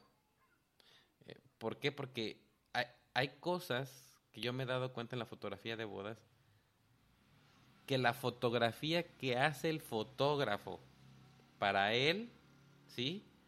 En donde... Lista de lo que ofrece, de lo que entrega. Ajá, o sea, la, foto tuya, o sea, que, que, es la manera de expresarte, donde vas a poner, pues a lo mejor a los novios en una iluminación este, diferente, a lo mejor les vas a muchar la cabeza o, nada más son algunos detalles, no sé, algo diferente que es, tiene una composición un poquito más compleja. Esa foto, aunque a los novios les va a gustar, es la que no van a usar. Y yo como fotógrafo, o sea, yo, yo veo en este caso mi negocio de la fotografía como un negocio entonces, mi, mi trabajo es que los novios queden contentos, pero también los papás y los abuelos. Porque el día que una amiga se vaya a casar y que la novia lo recomiende, la mamá le va a decir, sí, es cierto. Y la abuela, si está ahí, le va a decir, sí, a mí me encantó, yo tengo colgada la foto. ¿Y cuál foto? Pues la foto clásica, ¿no? Donde están los dos preciosos viendo la cámara. Porque la foto mía compleja, esa, a excepción que tenga una educación artística, la va a apreciar más que la otra. Pero yo, por ejemplo, aún así, fíjate, qué curioso, es algo que venía el otro día manejando, que surgió, por cierto, escuchando un podcast. venía escuchando un podcast este, de Dementes y estaban hablando del cine. Y resulta que me estaba analizando y digo, a ver, yo tenía, yo tuve eh, la fortuna de que me hiciera fotografías uno de mis maestros, que es Brett, alguien a quien yo admiro bastante. Y una de sus fotografías que, que es está muy bonita, es una composición muy bonita. Y de esas hay muchas. La que yo tengo en mi celular y la que tengo ampliada es la foto que me fui a tomar con el fotógrafo clásico, a donde estamos bonitos todos viendo la cámara. y eso que yo tengo una educación, si quieres ver tú más, en De donde, fotógrafo. de fotógrafo. Sí. Eh, ¿Por qué? Porque es la, es la foto que le gusta a la esposa, es la foto que le gusta al hijo, que le gusta a la vuelta, que le gusta a la mamá. Y entonces tu negocio es ver eso. ¿Qué es lo que, que es, por ejemplo, qué es lo que yo hago? Pues alimentarme también de otras cosas, como la fotografía de calle, como las sesiones, por ejemplo, que hago a veces con, con algunos este, modelos. Eso, eso me gusta, me apasiona. Y ahí yo puedo hacer otros pininos. En las noches, por ejemplo, en las bodas, también me gusta hacer eh, fotografía en la noche. Este, y ahí hago lo que se me pega la gana, pero ya este es Ya algo cumpliste dif- con los protocolos. Exacto. Entonces yo creo que Es que es bien complejo. Yo creo que te ti- el, el secreto está en si eres fotógrafo y tu disciplina, no tenemos la ventaja que tienes tú, que aparte tienes la danza y tienes el dibujo, pues si somos solamente fotógrafos, pues haz diferente estilo de fotografía, lo que decías tú hace rato, ¿no? Inténtale, como sí, decía, como decía Serfati, ¿no? Yo, yo me meto a todos los talleres habidos y por haber y trato de investigar y aquí hacer foto de esto, del otro, porque eso te va a enriquecer. Sí. Y es que tienes, y es que es bien chistoso, ¿no? Porque es que esto de, de- del oficio y, y el, y el trabajo personal, Ajá. sí es, sí es algo como, como bien interesante, ¿no? Pues nosotros mismos lo vimos, por ejemplo, Fer Juaristi y todos ellos, ¿no? Digo, él sí se puede dar el lujo, ¿no? Porque él les dice, ¿sabes qué? Yo hago esto, son locuras, el resultado puede ser muy diferente a lo que ves, pero si quieres, pues adelante, ¿no? Pero bueno, él se puede dar el lujo, ¿no? Pero en general, como tú dices, o sea, la gente lo que va a buscar es ese recuerdo, ese registro como tal, ¿no? Del momento importante. Sí, Dani, pero, Y pero yo sí, al final del día, ¿cuántos clientes hay para Fer Juaristi? Exacto, a eso voy. sea- Solamente él se puede dar ese lujo, o sea, o personas como él. Exacto. ¿Sí me entiendes? Porque Pero no, la mayoría de la gente, Exacto. La mayoría de la gente ¿y qué gente mortal. le consume? Son fotógrafos. Ajá. No, la consume, Exactamente. la mayor parte son personas que tienen una cultura visual. Exacto. Ajá, y pues se tuvo que abrir al mundo, ¿por qué? Porque al final Y eh, ahora te voy a hay más decir, cultura visual en otros países. te voy a decir una cosa muy importante. Eh, este, eh, con todo el respeto que me merece Fer, eh, gracias a la, a la pandemia que tuvimos y que obviamente de los más golpeados fuimos los fotógrafos, dime si no es cierto, Dani, pero su fotografía cambió. Porque Claro. ahora se dio cuenta que los fotógrafos estaban amolados, digo, ¿qué es lo que quiero que pensar yo? ¿Sí? Y la gente real y común, o sea, si vas a trabajar para la gente común y corriente, no va a consumir tu, tu fotografía. Y si tú ves y te vas en el feed de, de Fer, lo más reciente es más normal. O sea, Claro, pero es que también tiene que ver mucho con el marketing y tiene que ver mucho con el, el mercado hacia dónde va, ¿no? O sea, si por ejemplo, eh, también es también la también es la época y eso tiene que ver con las tendencias. Es que es que estamos bombardeados por muchos estímulos, muchos estímulos condicionados, ¿no? Por Ajá. ejemplo, yo estaba viendo, me dio risa de este año, ¿no? No sé si has visto sobre eso de las tendencias y qué es lo que busca la gente. Después de todo esto de la pandemia y todo, lo que busca la gente es la libertad, es lo natural y es lo imperfecto. Porque al final, ¿qué es lo que quieren? Algo real. claro. O sea, yo quiero palpar algo real. De ahí no el quiero éxito de TikTok, pretender ¿no? ser. Claro, y no, y no, no, no, no, no, no quiero, no pretendo, ¿no? Ser esto falso, esto sintético, cuando, ¿no? Puedo ser yo, ¿no? Y por eso regresa la nostalgia de, bueno, ya lleva un rato, ¿no?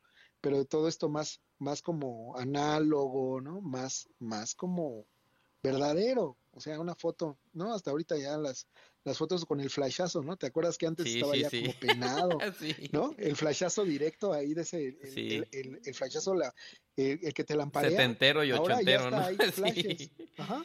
Hasta hay flashes ahora que están reviviendo las épocas de, de los 40, de los 50, ¿no? Hasta como de este típico eh, flash antiguo, como, no sé, como, como esta figura como, parabo, como parabólica, es así, ¿no? Y ahora ya te los vende hasta Godox, ¿no? O sea, es, es como bien interesante o comprar, ¿no? Tanto, tanto es la nitidez que ya tienen, ¿te acuerdas antes que era la mega nitidez? Sí. Y ahora tienes que comprar filtros que quiten nitidez, ¿no? ¿Por qué? Porque lo que se busca es que sea menos nítido, ¿no? O sea, entonces, entonces pues vamos cayendo en eso. O sea, la- verdad, lo que, lo que la gente va a comprar y lo que quiere, porque me pasó en una boda hace poco, oye, es que no sale mi sobrino. Le digo, es que tu sobrino se escondió detrás de ti. Yo ni me acordaba que, pues tú sabes cómo es un evento, o sea, Ajá. pues tú capturas lo que observas. Pero no me había, no me había dado cuenta que el niño le estaba eh, jalando el vestido a la, a la prima, o so- la tía, porque es sobrino, creo. Y el tipo, el niño, como le daba pena, se escondía detrás de la novia, entonces no salió ni en el video ni en la foto. Nada más salió una cabeza en una. Ajá. Pero ¿qué es lo que le importaba a ella? Que sí saliera, como saliera. Sí. Pero ahí entra también nuestra pelea, ¿no? Como artistas, ¿no? ¿Qué es lo que, cómo, no? Si yo, mi trabajo, ¿qué he estado haciendo? Oye, pues eso hazlo para ti. La gente quiere esto. Claro. Eso me pasa Sí, en las sí, sí. fotos de danza. Fíjate que hace muchos años, eh, porque yo, yo el- el- la verdad es que eh, tuve a mis inicios la fortuna de que mi hermano trabajara conmigo y mi hermano estudió mercadotecnia y era un crítico muy duro conmigo este, en la atención al cliente. Siempre fue importante para nosotros la atención al cliente. Y él, él era el encargado de estarme recordando ahí siempre, siempre, siempre. Yo me acuerdo No, pues tenías una buena tierra ahí. Qué padre, Yo me acuerdo qué que, ventaja. que, te- que teníamos eh, una época en que los fotógrafos famosos no tomaban fotos de mesa por mesa porque ellos, Ajá. ellos no, ese no era su Porque estilo. Ese no era su estilo, ¿sí? Y, y a nosotros nos preguntaban eso, o sea, eran clientes que nos preguntaban, oigan, este, ¿ustedes toman? Pues nosotros tomamos lo que tú nos digas. Nos pidas. Sí, oye, es que Claro. tengo, fíjate que, este, un board en, en, en Pinterest. ¿Te lo puedo mandar para que te puedas inspirar? Por supuesto. Y me decían, es que otros fotógrafos se molestan cuando les decimos. Pues es que se Es que les tengo olvida, particular.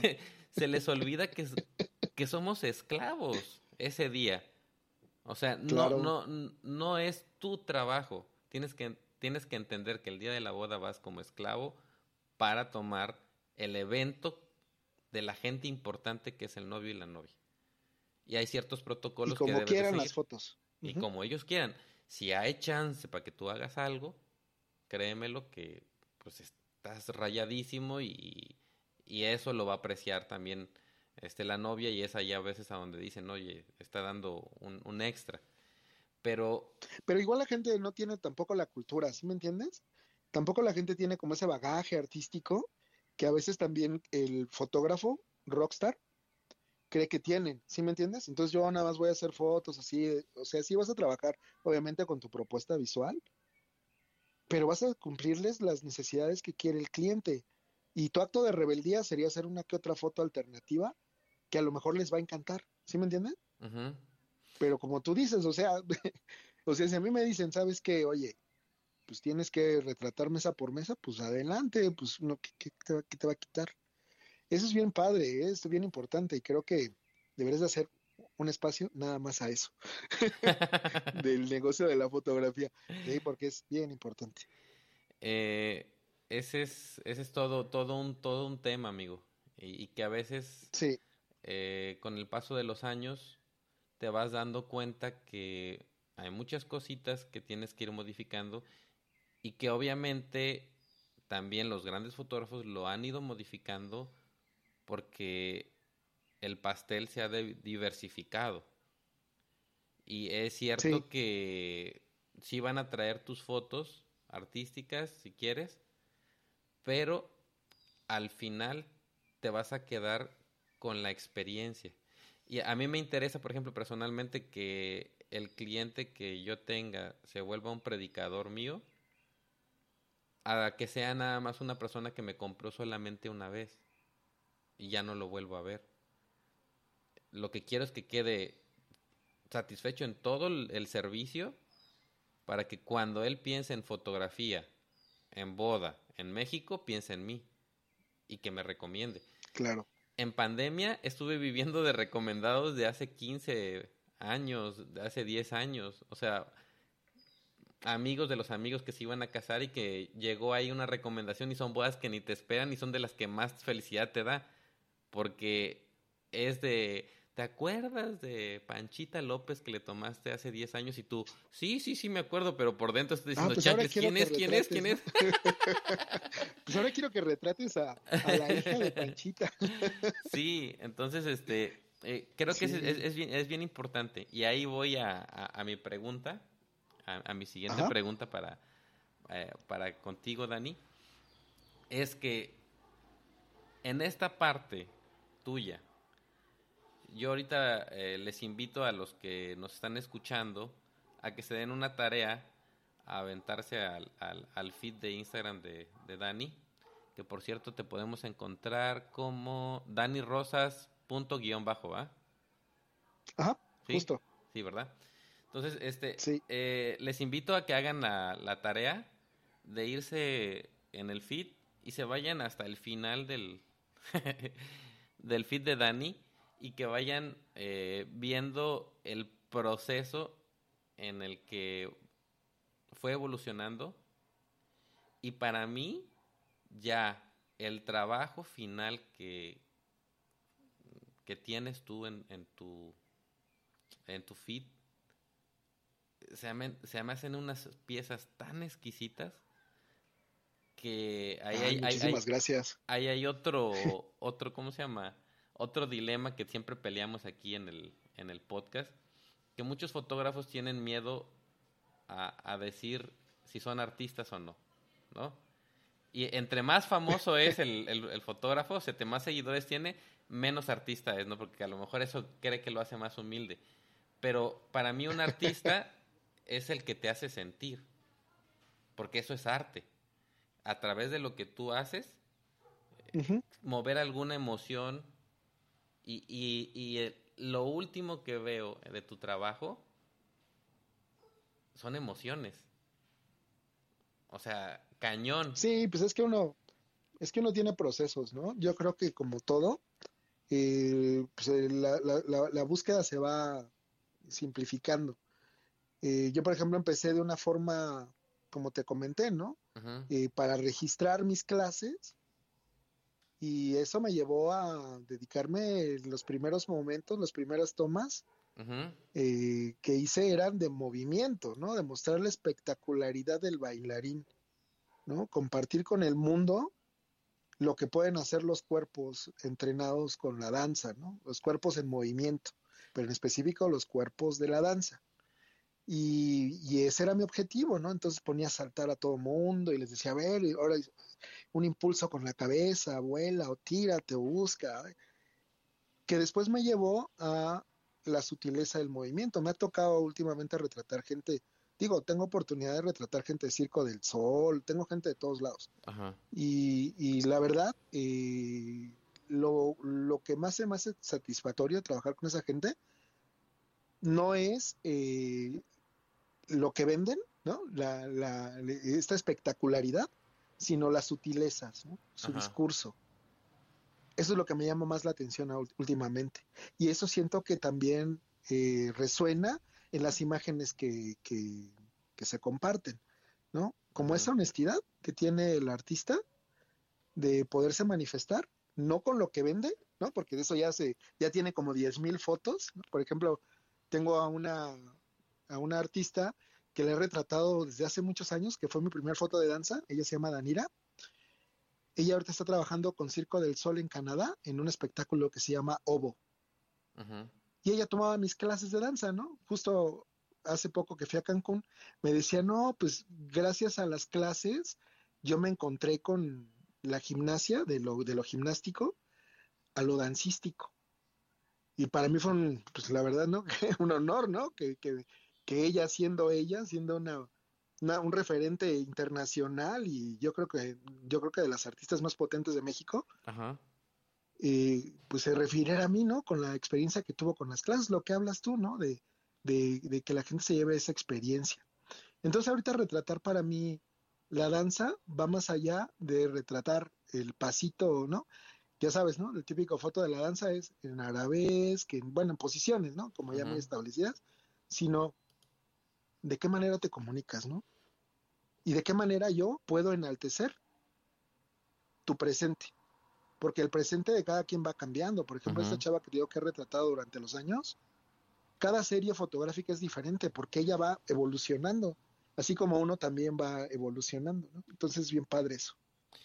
Sí, fíjate que, por ejemplo, bueno, yo le, yo le digo la foto del zombie,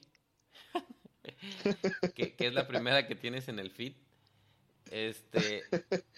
como volando, ¿no? como, que está volando, pero como que está cayendo. Este, cayendo.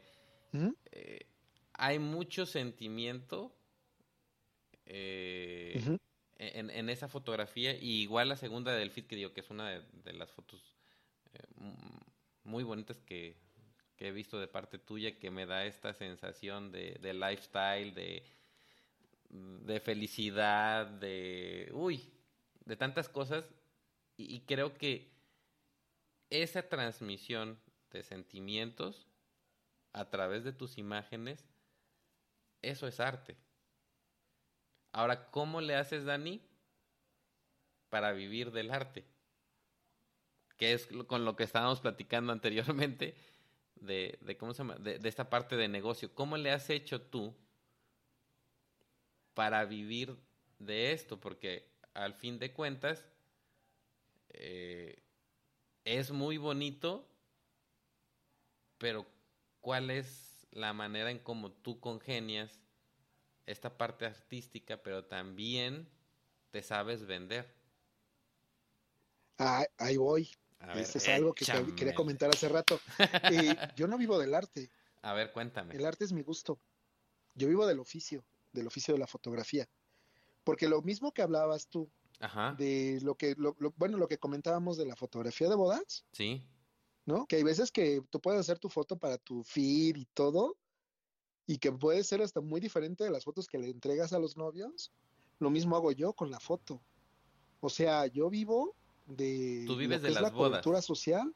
Okay. Yo vivo de la cobertura social, pero también vivo de la cobertura para academias de danza. Y lo que, ¿qué es lo que quieren los papás? Por ejemplo, un registro de, las niñas del ballet. ¿Qué es lo que van a pedir? Caritas.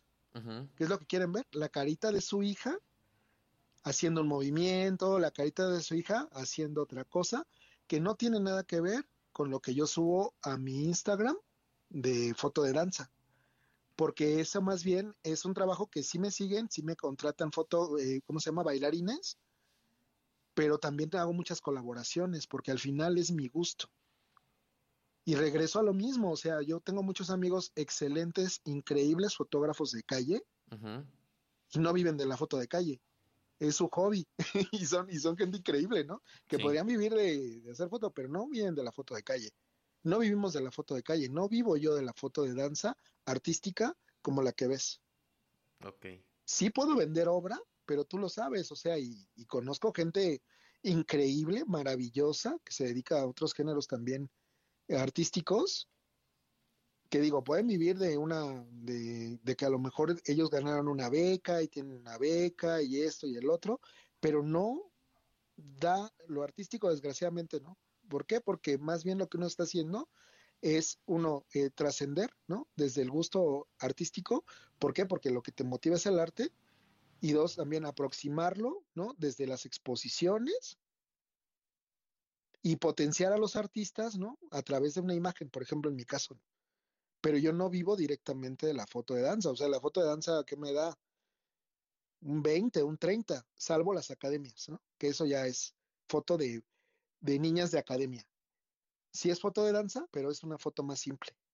No tiene que ver con esto poético.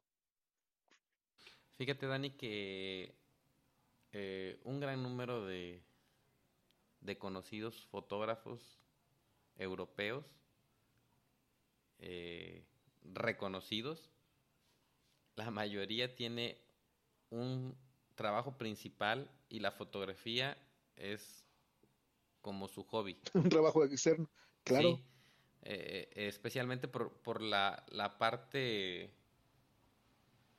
pues a veces no segura si no tienes un negocio, ¿no? Por ejemplo, en el caso de la fotografía, eh, en nuestro caso, por ejemplo, que tú utilizas la fotografía de bodas como un medio eh, para obtener el dinero y ya expresarte tal vez en tu fotografía de calle y, ¿cómo se llama? Y de danza.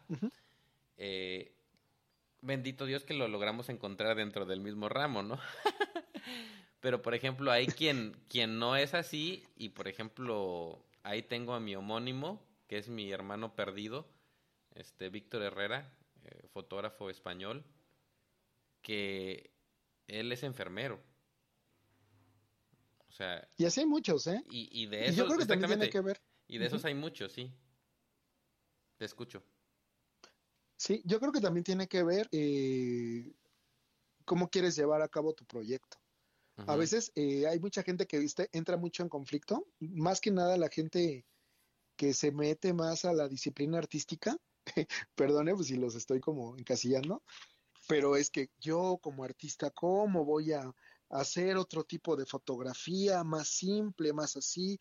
Eso es prostituir mi arte. Oye, no, es pensarlo como oficio, esto me da, de esto vivo, y con esto saco mi necesidad artística, porque este es mi trabajo personal y esto es el trabajo que yo les ofrezco, que no pierde calidad, que no pierde otra cosa, simplemente les ofrezco un registro que sea eh, de calidad para el cliente y lo que él necesite.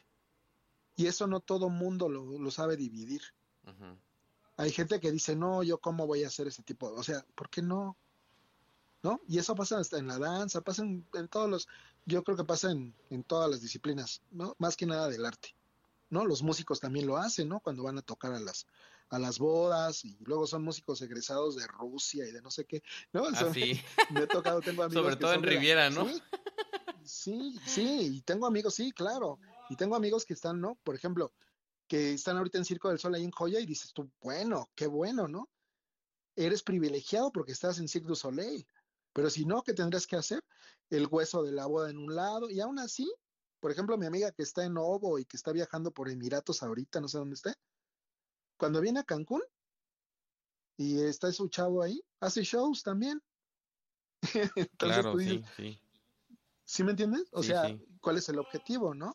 O sea, si quieres tener un patrimonio, pues claro que tienes, necesitas buscar un, pues un, trabajo que te remunere. Y digo, si nos dedicamos a la foto, yo sí creo eso, si ya tenemos como disciplinas artísticas, porque en algún momento de mi vida, antes de entender esto, yo también tenía eso, ¿no? Pues yo tenía también el negocio de la Academia de la Danza. Sí, yo no, no vivía de ser y de ser docente, no vivía nada más de, ser coreógrafo, sino yo vivía de qué? De, de, tener, ser dueño de una escuela donde tenía alumnos y mis alumnos me daban un ingreso y contrataba maestros y les hacía su festival y traía maestros, etcétera. Ya cuando dejé todo eso y que quise dedicarle completo a la foto, pues dije, ¿de dónde saco el recurso? Obviamente, en mi foto de arte eh, lo voy a estar creciendo, porque ahorita, por ejemplo, sí, o sea, tengo, tengo algunos proyectos que van a empezarse a mover, ¿no? De obra, pero eso es un gusto. Salvo que digo, no sé, ¿no? O sea, ya uno fuera consagrado y tuviera algún manager y lo pudieran mover, ¿no? Ah, Pero digo, viendo la realidad que tenemos, pues, pues uno tiene que buscarle, ¿no? Y yo sí creo que si nos dedicamos a la foto, pues hacer foto. Sí. Y entender que una cosa es una cosa y otra cosa es otra, ¿no? Una cosa es el oficio. Lo que te decía es que es bien complicado, la verdad es que, digo, no sé si te pasa, yo, eh, a mí al principio me costó cuando yo era en la danza, ¿no? Yo decía, no, si yo soy un bailarín artístico y ahora voy a hacer, ¿por qué no? Tengo que comer, ¿no? Ahora quiero comer bien, pues ¿qué necesito? Ah, pues voy a dar clases acá, acá, acá, acá, porque de la docencia sí se vive en la danza, ¿no? Definitivamente. En la foto sí se vive de cubrir lo social, porque siempre van a haber bebés que van a nacer, ¿no? O mujeres que se van a embarazar, claro. o personas que se van a casar, o primeras comuniones. y, y es un trabajo creo que que, honorable porque estamos, eh, ¿cómo se llama? Pues registrando un momento importante de su vida, ¿no? De las personas. Claro, por supuesto. Vamos a dar, a dar, a dar un giro aquí y, bueno, voy, a continuar aquí. Este, entiendo esta parte que, que nos, nos dices relacionado con eh, tenemos que verlo de una manera fría, como que tenemos que sobrevivir. Y qué bueno si puede ser de la fotografía, ¿no? qué bueno, si puede ser de la, de la boda, de las bodas, pues qué bueno, si pueden ser de cumpleaños, de bautizos, y aparte tener tú tu manera de expresarte en otro estilo de fotografía. Pero quiero hablar ahora un poquito del proceso. Claro. Mira, me gustaría ahondar un poquito más en la parte del proceso ya como fotógrafo a la hora de hacer tu obra de danza. ¿Cómo le haces? ¿Tienes eh, algo en mente muy específico que diga, sabes qué, hoy voy a salir con este artista que se dedica a esta danza en específica, no sé si exista, este, y te quiero en esta parte de la ciudad y ya tienes pensado eso, a lo mejor hasta un dibujito tú que te que tienes este, esa facilidad o, o vas más al lugar y vas explorando, ¿cómo es ese proceso creativo que tienes? Pues sí hay una estructura. La verdad es que no me gusta llegar con nada porque digo, también lo he probado, he probado esa posibilidad de, improvisar todo, pero al, final eh, lo que busco con un proyecto que tengo, que es el proyecto que en su mayoría está en mi Instagram, que es retratar a los artistas por su identidad como artista, ¿no? Por su particularidad en su lenguaje de movimiento y su manera de moverse. Entonces yo sí les pido eh, como motivación, ¿no? como punto de partida, algunas referencias visuales para entender un poco eh, por dónde va su cabeza, ¿no? Por dónde va su gusto estético. Que digo, obviamente eso va a servir para también saber dónde situarnos y de qué manera arrancar. Eh, no estructuro tanto, simplemente lo uso para poder también eh, tener mayor conocimiento de por dónde, ¿no? Por dónde ellos abordan o ellos se visualizan en la danza. Y a veces les digo, oye, ¿sabes qué? Yo ocupo que tú me mandes imágenes que no tengan nada que ver con danza, si quieres, o si quieres algún texto, y en base a eso, pues ellos me van, me van informando, me van dando, me van dando herramientas para que yo en el momento que, me encuentre con ellos, ya en la parte de la, de la sesión, pues ya tengamos, ¿no? Como puntos para jugar. Ya cuando yo me encuentro con ellos, ya definiendo una hora y un lugar, porque evito yo el, ¿cómo se llama? Pues yo no planeo, ¿no? Un horario en específico, que sea temprano, que sea tarde. Simplemente lo que les digo es, eh, vamos a vernos a tal hora, qué hora puedes, y ahí construimos. Me adapto yo a las eh, circunstancias lumínicas del espacio y a lo que el mismo espacio me puede ofrecer. De ahí también, eh, para tener un poquito más de, posibilidad, pues también le, sugiero que nos movamos a otro lugar. Y al final, lo que valoro mucho en el proceso fotográfico es la experiencia la experiencia que vamos a tener en el proceso creativo. Porque así como la danza, yo lo relaciono también con la fotografía, eh, lo, que, lo que vale más es todo el trabajo que se hace antes, ¿no? Y el resultado, pues al final es el resultado. Entonces yo sí llevo a los cuerpos por diferentes dinámicas, obviamente haciendo uso de, de la experiencia que ya tengo en la danza como docente o como persona que bailó, y los voy orientando para poder llegar a una estética determinada, en base a la particularidad que ellos tienen. Y la manera en la que yo voy también eh, seleccionando como, como la manera de posprocesar tiene que ver mucho con el estímulo que ellos me ofrecen al momento de que ellos empiezan a manifestar con su cuerpo. Como tú me decías, ¿no? En las fotografías que viste en mi Instagram, como la del zombie o ese nombre. O como por ejemplo la de la de la bailarina cayendo en su cama. Ah, sí, está preciosa. Eh, son momentos que, que, te invitan, ¿no? A diferentes emociones. ¿Por qué? Porque existía ya un trabajo de confianza entre el artista y el fotógrafo. Yo evito ser nada más como el espectador, lo que te comentaba anteriormente, sino yo invito al artista a trabajar de manera, eh, ¿cómo se llama? Como haciendo un dueto, digámoslo así, ¿no? Trabajando de manera ya eh, más integrada ya rompiendo esa cuarta pared que se le dice en la escena, en, las artes escénicas, que es el, el, artista y el público, sino invitando también al artista a que se integre con, con, con la cámara, ¿no? A que se integre con mi trabajo personal. Entonces terminó siendo yo como, como el que sale en TikTok, el monito ese tirándose en el piso, eh, trepándose al árbol y todo, porque al final yo estoy bailando con los artistas. Y eso les genera a ellos mucha confianza y también les, ellos viven una experiencia cómoda porque al final, pues yo platico con ellos desde pues desde, desde este diálogo, ¿no? Desde este lenguaje que, que es en común. Hablamos dancísticamente, digámoslo así. Eso me pasa principalmente con la parte de, de la foto de, de, la foto de danza. Ok.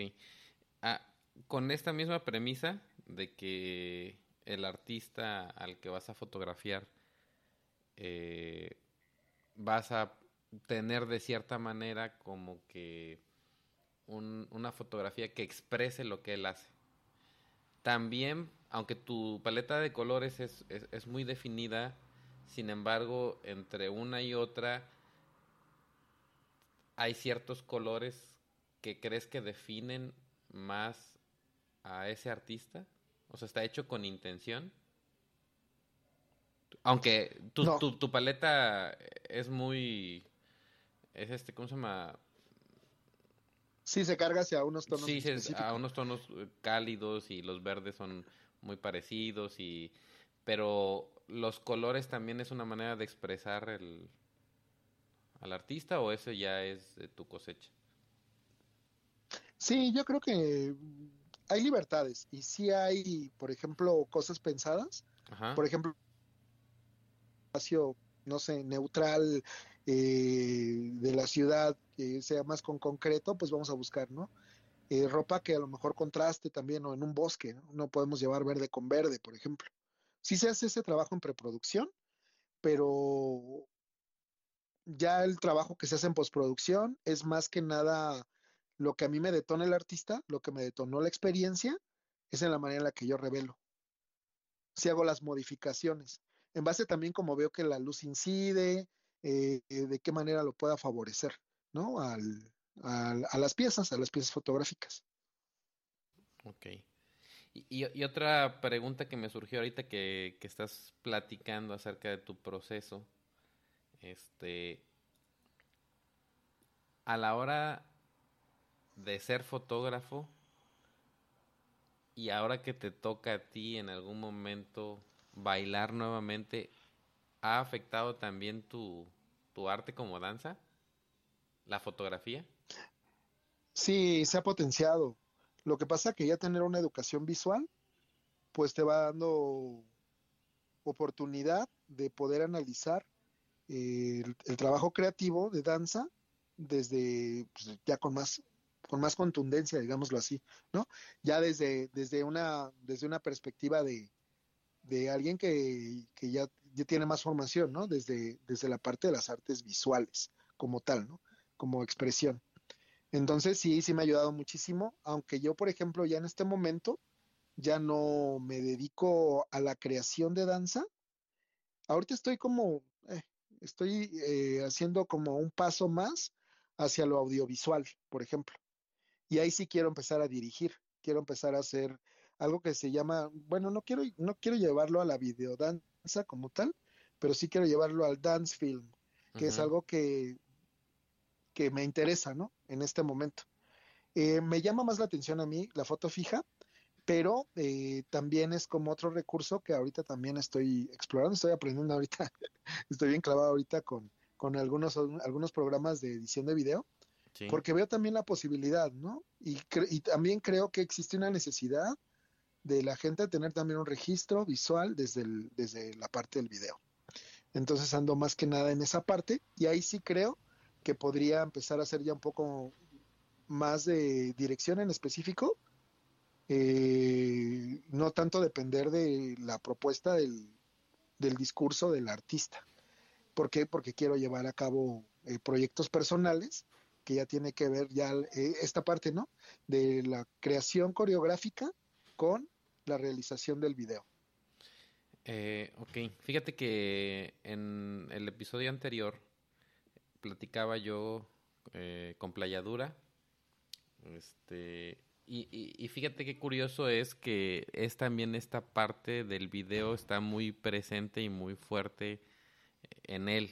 Eh, ahorita quiere también empezar eh, esta parte de dirección en video. Desde tu perspectiva, porque no es el primer fotógrafo que me lo dice, ni, ni Román tampoco, sino también eh, lo he escuchado en muchos otros fotógrafos. Desde tu perspectiva cultural, este, ya con este bagaje, es parte de las nuevas tendencias porque cada vez para nosotros es más importante el video que tal vez la fotografía fija. ¿Crees que hacia allá se esté moviendo ahora la fotografía? Ya no tanto como fotografía fija, sino más bien como hacer un cinefotógrafo? Pues no sé, mira, yo te comparto una experiencia, porque a lo mejor eso obviamente no lo comenté, pero ahorita me, me regresa. Yo empecé a aproximarme a las artes visuales desde el video. No de manera profesional, pero empecé a hacer exploraciones de eso. Eso te estoy hablando en el 2009 más o menos con algunos, tomé algunos talleres, por ejemplo, hubo un, ponente muy bueno, un maestro, eh, también es artista, es, coreógrafo, y él, él maneja esta línea del dance film, que es canadiense, se llama y tiene un trabajo increíble, la verdad. Y empecé yo a explorar mucho porque me había comprado una cámara y yo quería, ¿no? Como usar este recurso, porque veía cómo se estaban moviendo en, pues, en ese momento el Internet, ¿no? O sea, cómo se podía aproximar y no nada más llevar a cabo mis proyectos artísticos nada más en la escena, sino poderlo hacer permanente y darle momento a lo que se hace ahora. Sí creo que ahorita existe mucho esta aproximación porque vivimos bombardeados de la parte del video, pero sí creo que también es mágico y a mí se me hace bien importante porque no, no, lo que no quiero es transitar nada más al video, sino es tener esa, esa otra posibilidad, ¿no? Para poder jugar porque al final a mí sí me motiva más la foto fija, porque la foto fija es un reto, porque con una imagen tienes que generar, ¿no? Como una, un discurso que lo que lo que eso sí lo puedes hacer más en el video, ¿no? Hasta jugar con temporalidad, velocidad, etcétera. Entonces yo más bien estoy queriendo abordar el video como un recurso, no como una prioridad. La prioridad para mí es la fotografía. Ahora lo que me preguntas si en esta época se está mandando hacia allá, pues yo supongo que sí, aunque pues la demanda, por lo que sé, es más en foto que en video. O sea, todavía hasta esta época, y tú lo sabes en boda, eh, piden, bueno, por lo que a mí me ha tocado ver, piden todavía más foto que video. Sí, sí, sí. Ok. Eh, es entonces. Al final es, digo, perdón, perdón por interrumpirte. Al final creo también tiene que ver porque tú la foto la puedes subir a tu Instagram, por ejemplo, y es más fácil que la gente pueda compartir una foto, ¿no? Que nada más acercarse y ver el video. Si no ves la foto y, puedes hacer, ¿no? Como ese fotodump, ¿no? Y ya tienes varias, ¿no? Varias imágenes, y son imágenes que pues, retratan un momento.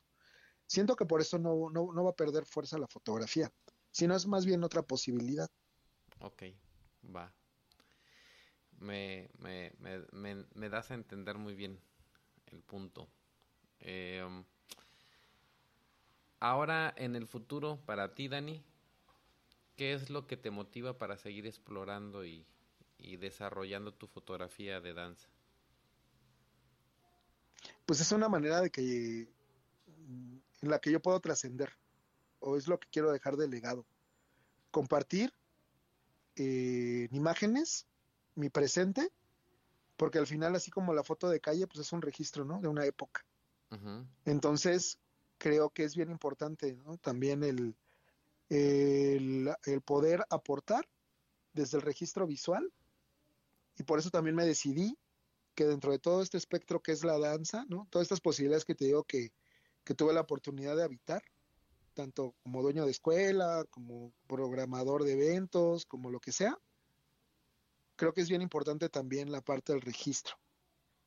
Entonces, la verdad es que yo soy muy, estoy muy agradecido porque últimamente me contacta gente, artistas que tienen como una idea muy clara y que quieren que no nada más hagamos, haga yo el registro, sino que aporte desde mi experiencia como, como artista escénico y como visual para poder llevar a cabo imágenes o retratar eh, sus piezas para que ellos las puedan mover en festivales o puedan tener, ¿no? Eh, como, como un registro más aproximado desde, desde una perspectiva dancística. Entonces, siento que por ahí va mi camino. Eh, voy a intentar, estoy haciendo eso, no, no lo voy a intentar, lo estoy haciendo, de aproximar a más personas mi trabajo quiero salir a hacer fotografía fuera de México, aunque quiero representar al artista mexicano. Eso también es algo que, tengo muy claro. Y sí coincidir con artistas de, otras regiones porque es algo que también quiero hacer. Pero también ahorita, por ejemplo, ahorita en el futuro, pues ya quiero como establecer, ¿no? Eh, si te das cuenta, he sido un artista nómada, he estado en muchos lados y siento que hay tiempo para todo, ¿no? Y ahorita también siento que necesito mantener ya un ancla y a partir de eso, pues generar posibilidades, ¿no? Que puedan aportar a la comunidad artística y que puedan también, ¿no? Hacer visible también lo que se está haciendo, que a lo mejor no se ve. Es como ahorita eh, yo te aproximo mi, mi danza a través de mi foto. Y eso quiero hacer con gente que igual no conozca de la danza, ¿no? O no se inquiete por la danza. Diga, órale, y eso, y eso lo puede hacer un cuerpo eh, de un bailarín. Mira, el bailarín hombre no tiene que ser de un género para poder bailar y puede hacer estas cosas increíbles. Y no es un acróbata y no es alguien que hace parkour. Y tiene poética, ¿no? Como, el, como la foto del zombie, ¿no? Entonces, al final yo quiero hacer eso. Ese es como mi objetivo con mi fotografía de danza. Y digo, pues tenemos las otras posibilidades, ¿no? Como la fotografía de calle también es como, es algo que también me inquieta mucho, me gusta mucho. Y ya ves que ahorita pues tenemos próximamente un festival en octubre que está increíble también. Ahí por si también la comunidad quiere acercarse. Es el primer Festival Internacional de Foto de Calle en México y lo vamos a hacer, la exposición y varias actividades, pues en, Querétaro. Ahí, ahí va a eso, te me adelantaste. Ay, sí, no es cierto. Pero sí, iba a, ahora, este, ¿cuál es tu papel ahí en el colectivo Flagrante? Mira, con el colectivo Flagrante ya llevamos varios años y todo inició porque, bueno, eh, eh, existen tres artistas que eran los que eh, se juntaban a hacer fotografía de calle y en una de esas, pues nos encontramos, ¿no? Coincidimos y me invitaron a ser parte de, del, proyecto de Flagrante Colectivo. Son artistas que la verdad respeto mucho, admiro mucho, son increíbles y talentosos fotógrafos, pero también son increíbles seres humanos. De ahí empezamos a hacer un primer, eh, un primer encuentro que se llamó Encuentro de Foto de Calle, se llamó Enfoca, y fue, el, fue, fue un evento donde se reunieron varios artistas de la Ciudad de México y, y también ahí de Querétaro, porque pues hay bastante movimiento de foto de calle en Querétaro. Yo estaba radicando por allá. Entonces hicimos el encuentro de foto de calle y estuvimos participando ahí, haciendo esta parte de, lo, de las experiencias de la foto de calle, salir a hacer fotos en colectivo, caminatas fotográficas y luego exposiciones. Eso es, por ejemplo, en Enfoca eh, llevamos también un documental de, un artista, también llevamos un cine de otro y expusimos trabajo de tanto de nosotros como de otros artistas. Ahora, pues esto fue creciendo, yo me, me retiré de Querétaro, ahora estoy viviendo en el Estado de México, pero pues seguimos en comunicación, ¿no? Y pues realmente haces familia, ¿no? Con, con los colectivos fotográficos.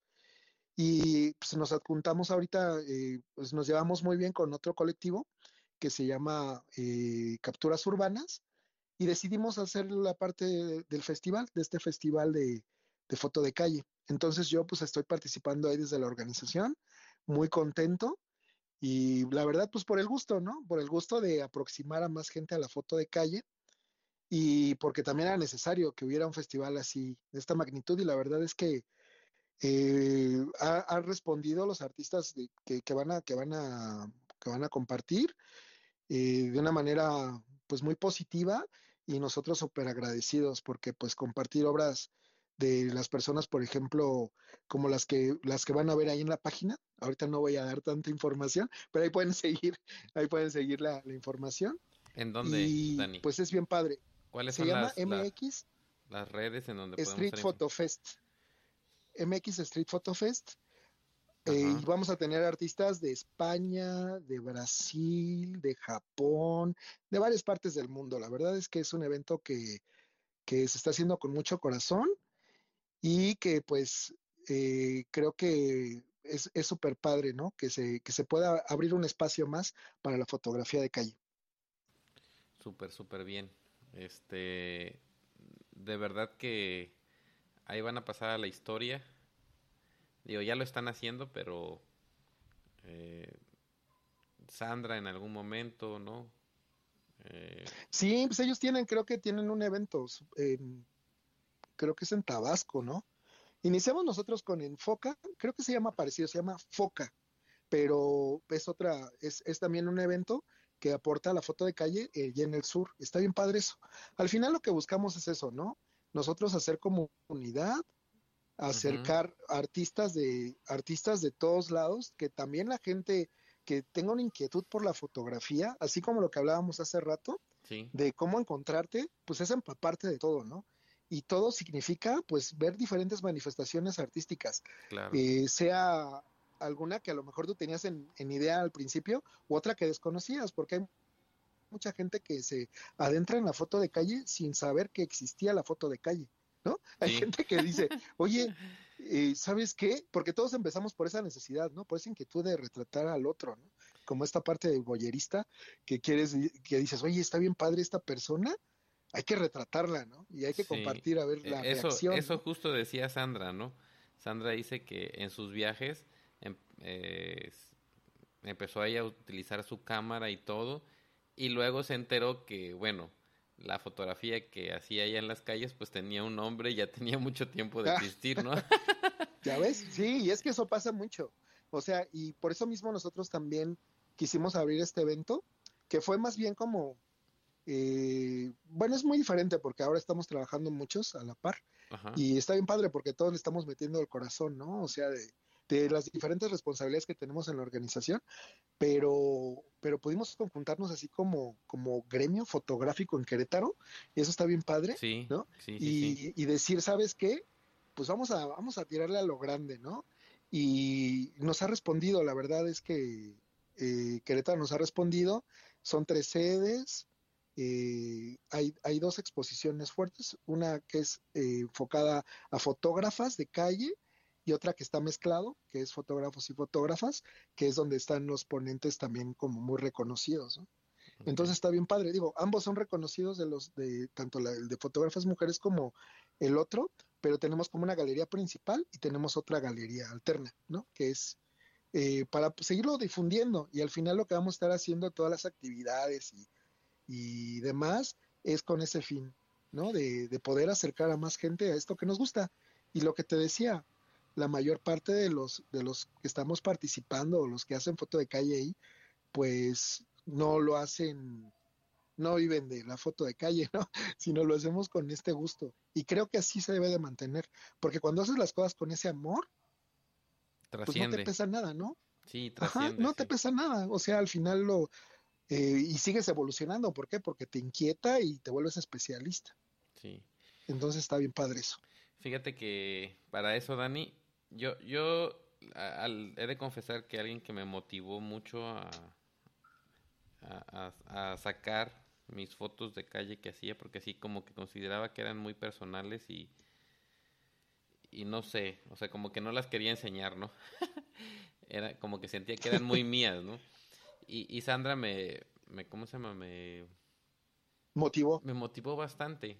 De ahí conocí, gracias a ella conocí a Gustavo, este, y la verdad es que nació como que la inquietud de estudiarlo un poquito más, porque como toda la fotografía, como todo estilo de fotografía específico, pues también tiene este, su metodología, de cierta forma, si le quieres llamar, para claro, ¿no? Y... llevarla a cabo. Y... Sí, no, y es que, es que hay muchos elementos que funcionan, o sea. Sí, sí, sí. Sí, perdón. perdón. y, y, la verdad es que lo he disfrutado mucho.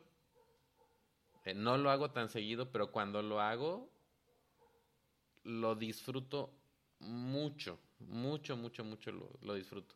Y, y algo que constantemente me invita a hacerlo, o, me invitaba a hacerlo, era mi, la, la X100B. No tienes idea de cómo esa camarita, o sea, la, la tuve, de ahí la vendí, este, por alguna circunstancia. Y ahora la extrañas. Eh, y ahora la extraño, sí. O sea, nadie sabe lo que tiene hasta que lo pierde. Fíjate que a mí me pasó, digo, ya hablando de la marca, sí. imagínate que tengo tatuado un X Pro 2 en mi brazo, nada más ahí.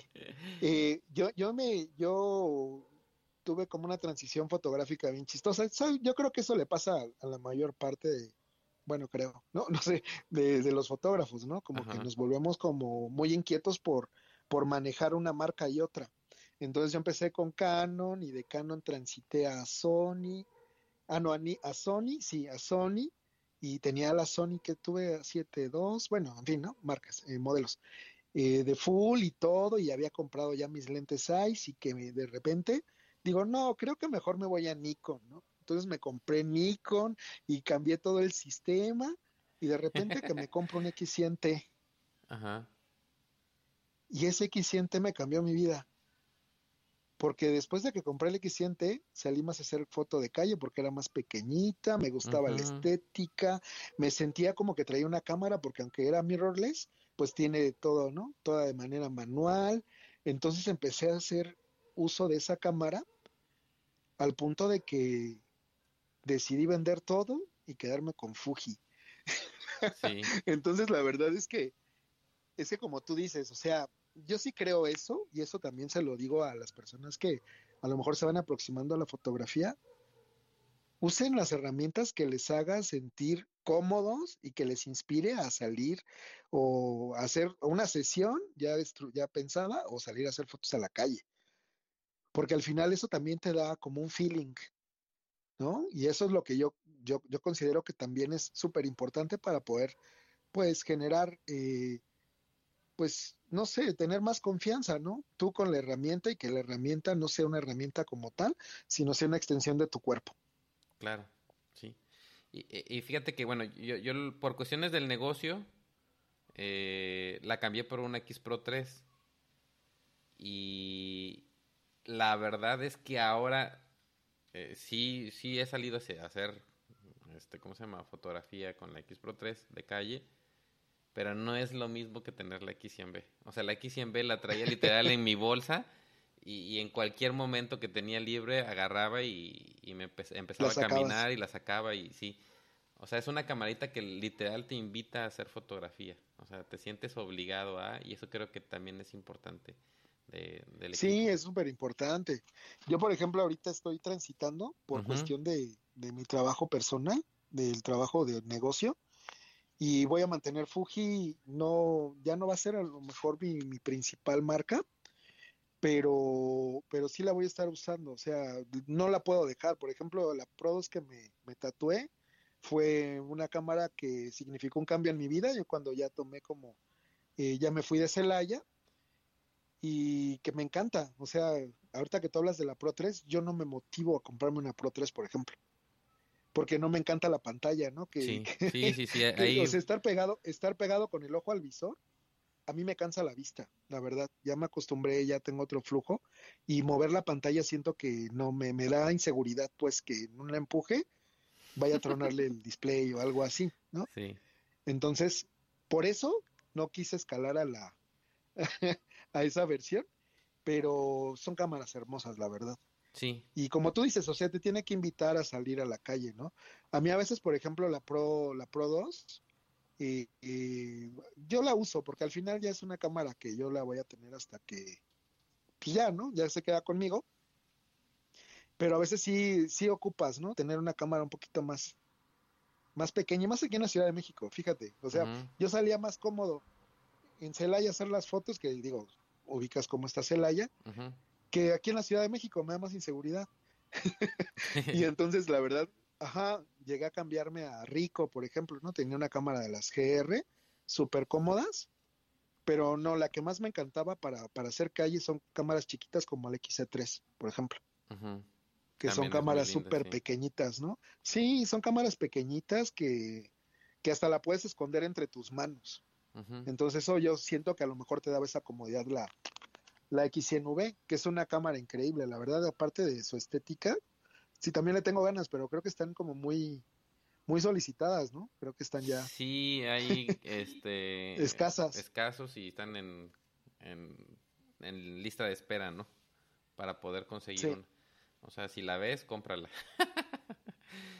sí, este, no, son hermosas. Dani, para ir concluyendo, y ya este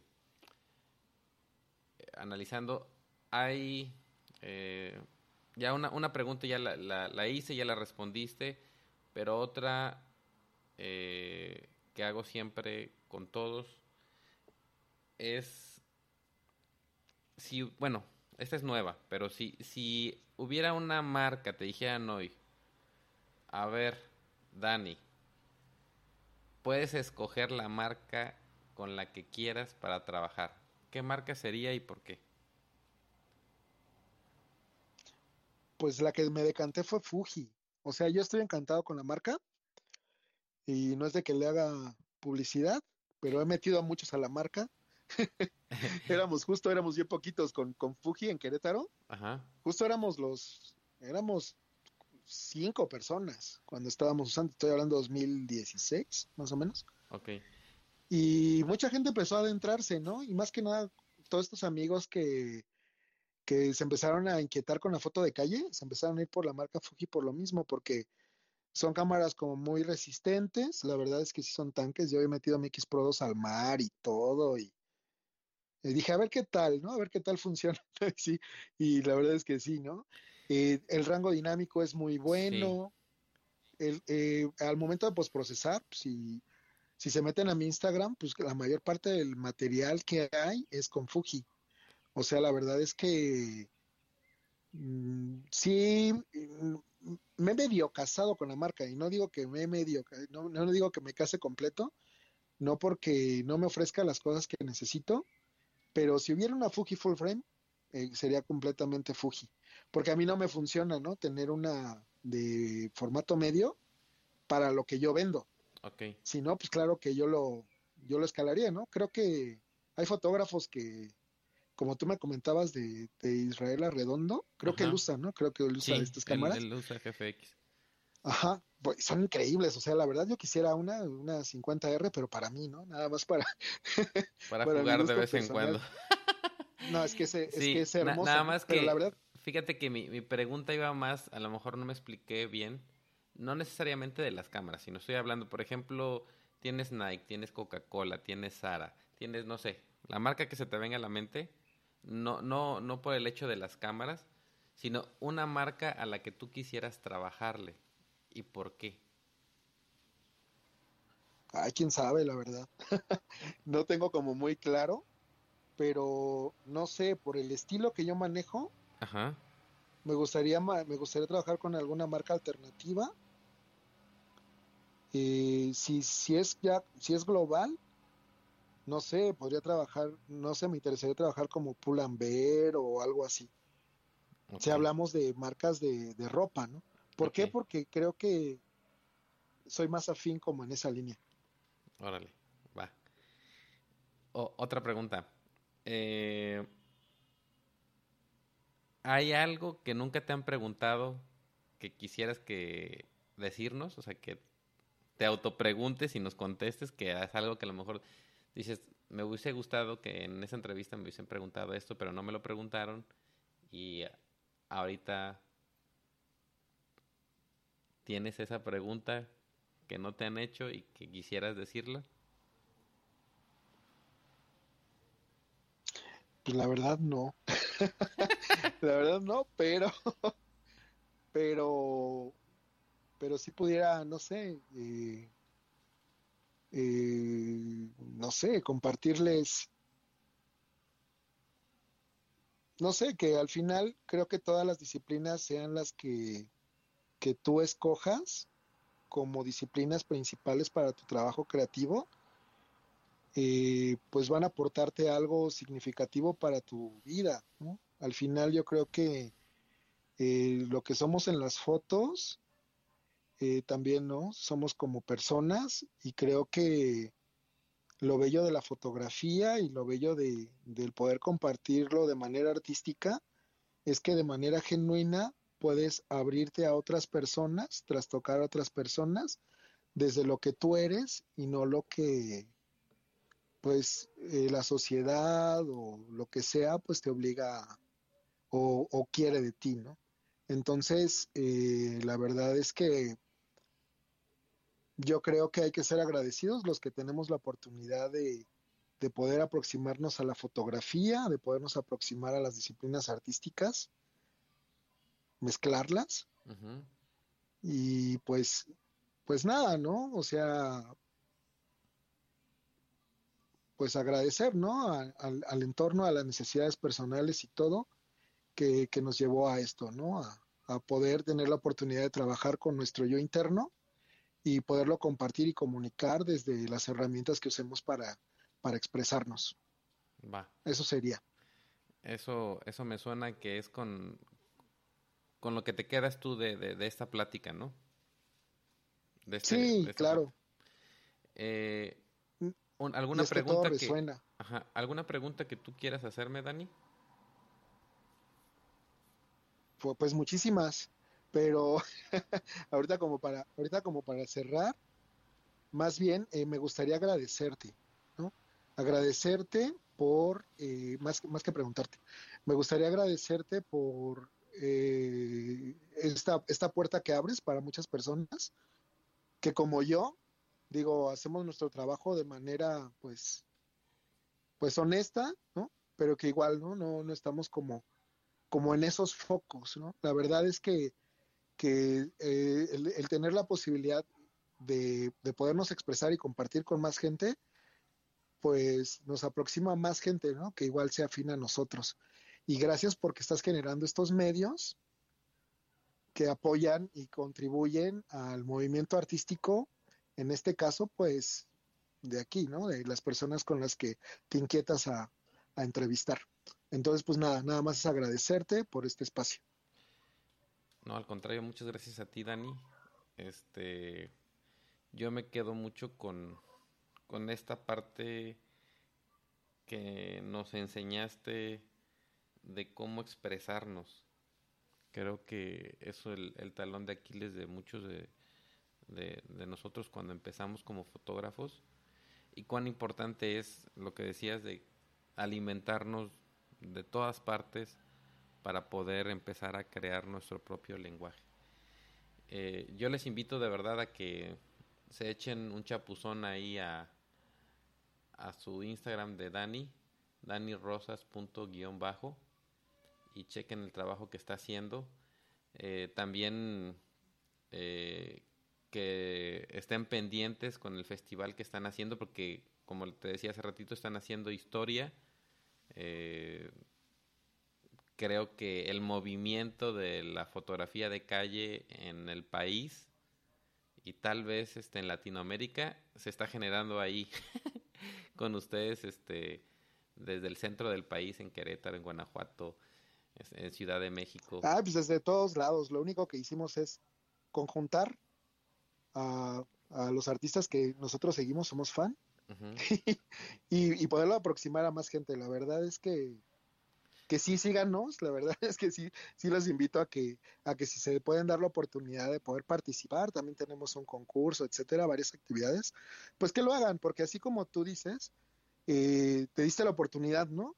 de salirte a la calle y hacer fotografías a través de, lo que Sandra pudo generar en ti con lo que ella estaba haciendo, porque al final es eso, es un trabajo de hasta como para entrenamiento, ¿eh? les puede servir la foto de calle y la verdad es que es es súper divertido, es adrenalínico, digo, no es para todos, eso es cierto, pero pues hay, qué mejor escuela que la calle, ¿no? Y digo, se escuchará feo, ¿no? Pero la verdad es que yo lo integro. Si tú te das cuenta en mi trabajo de foto de danza, tiene que ver mucho también con mi foto de calle.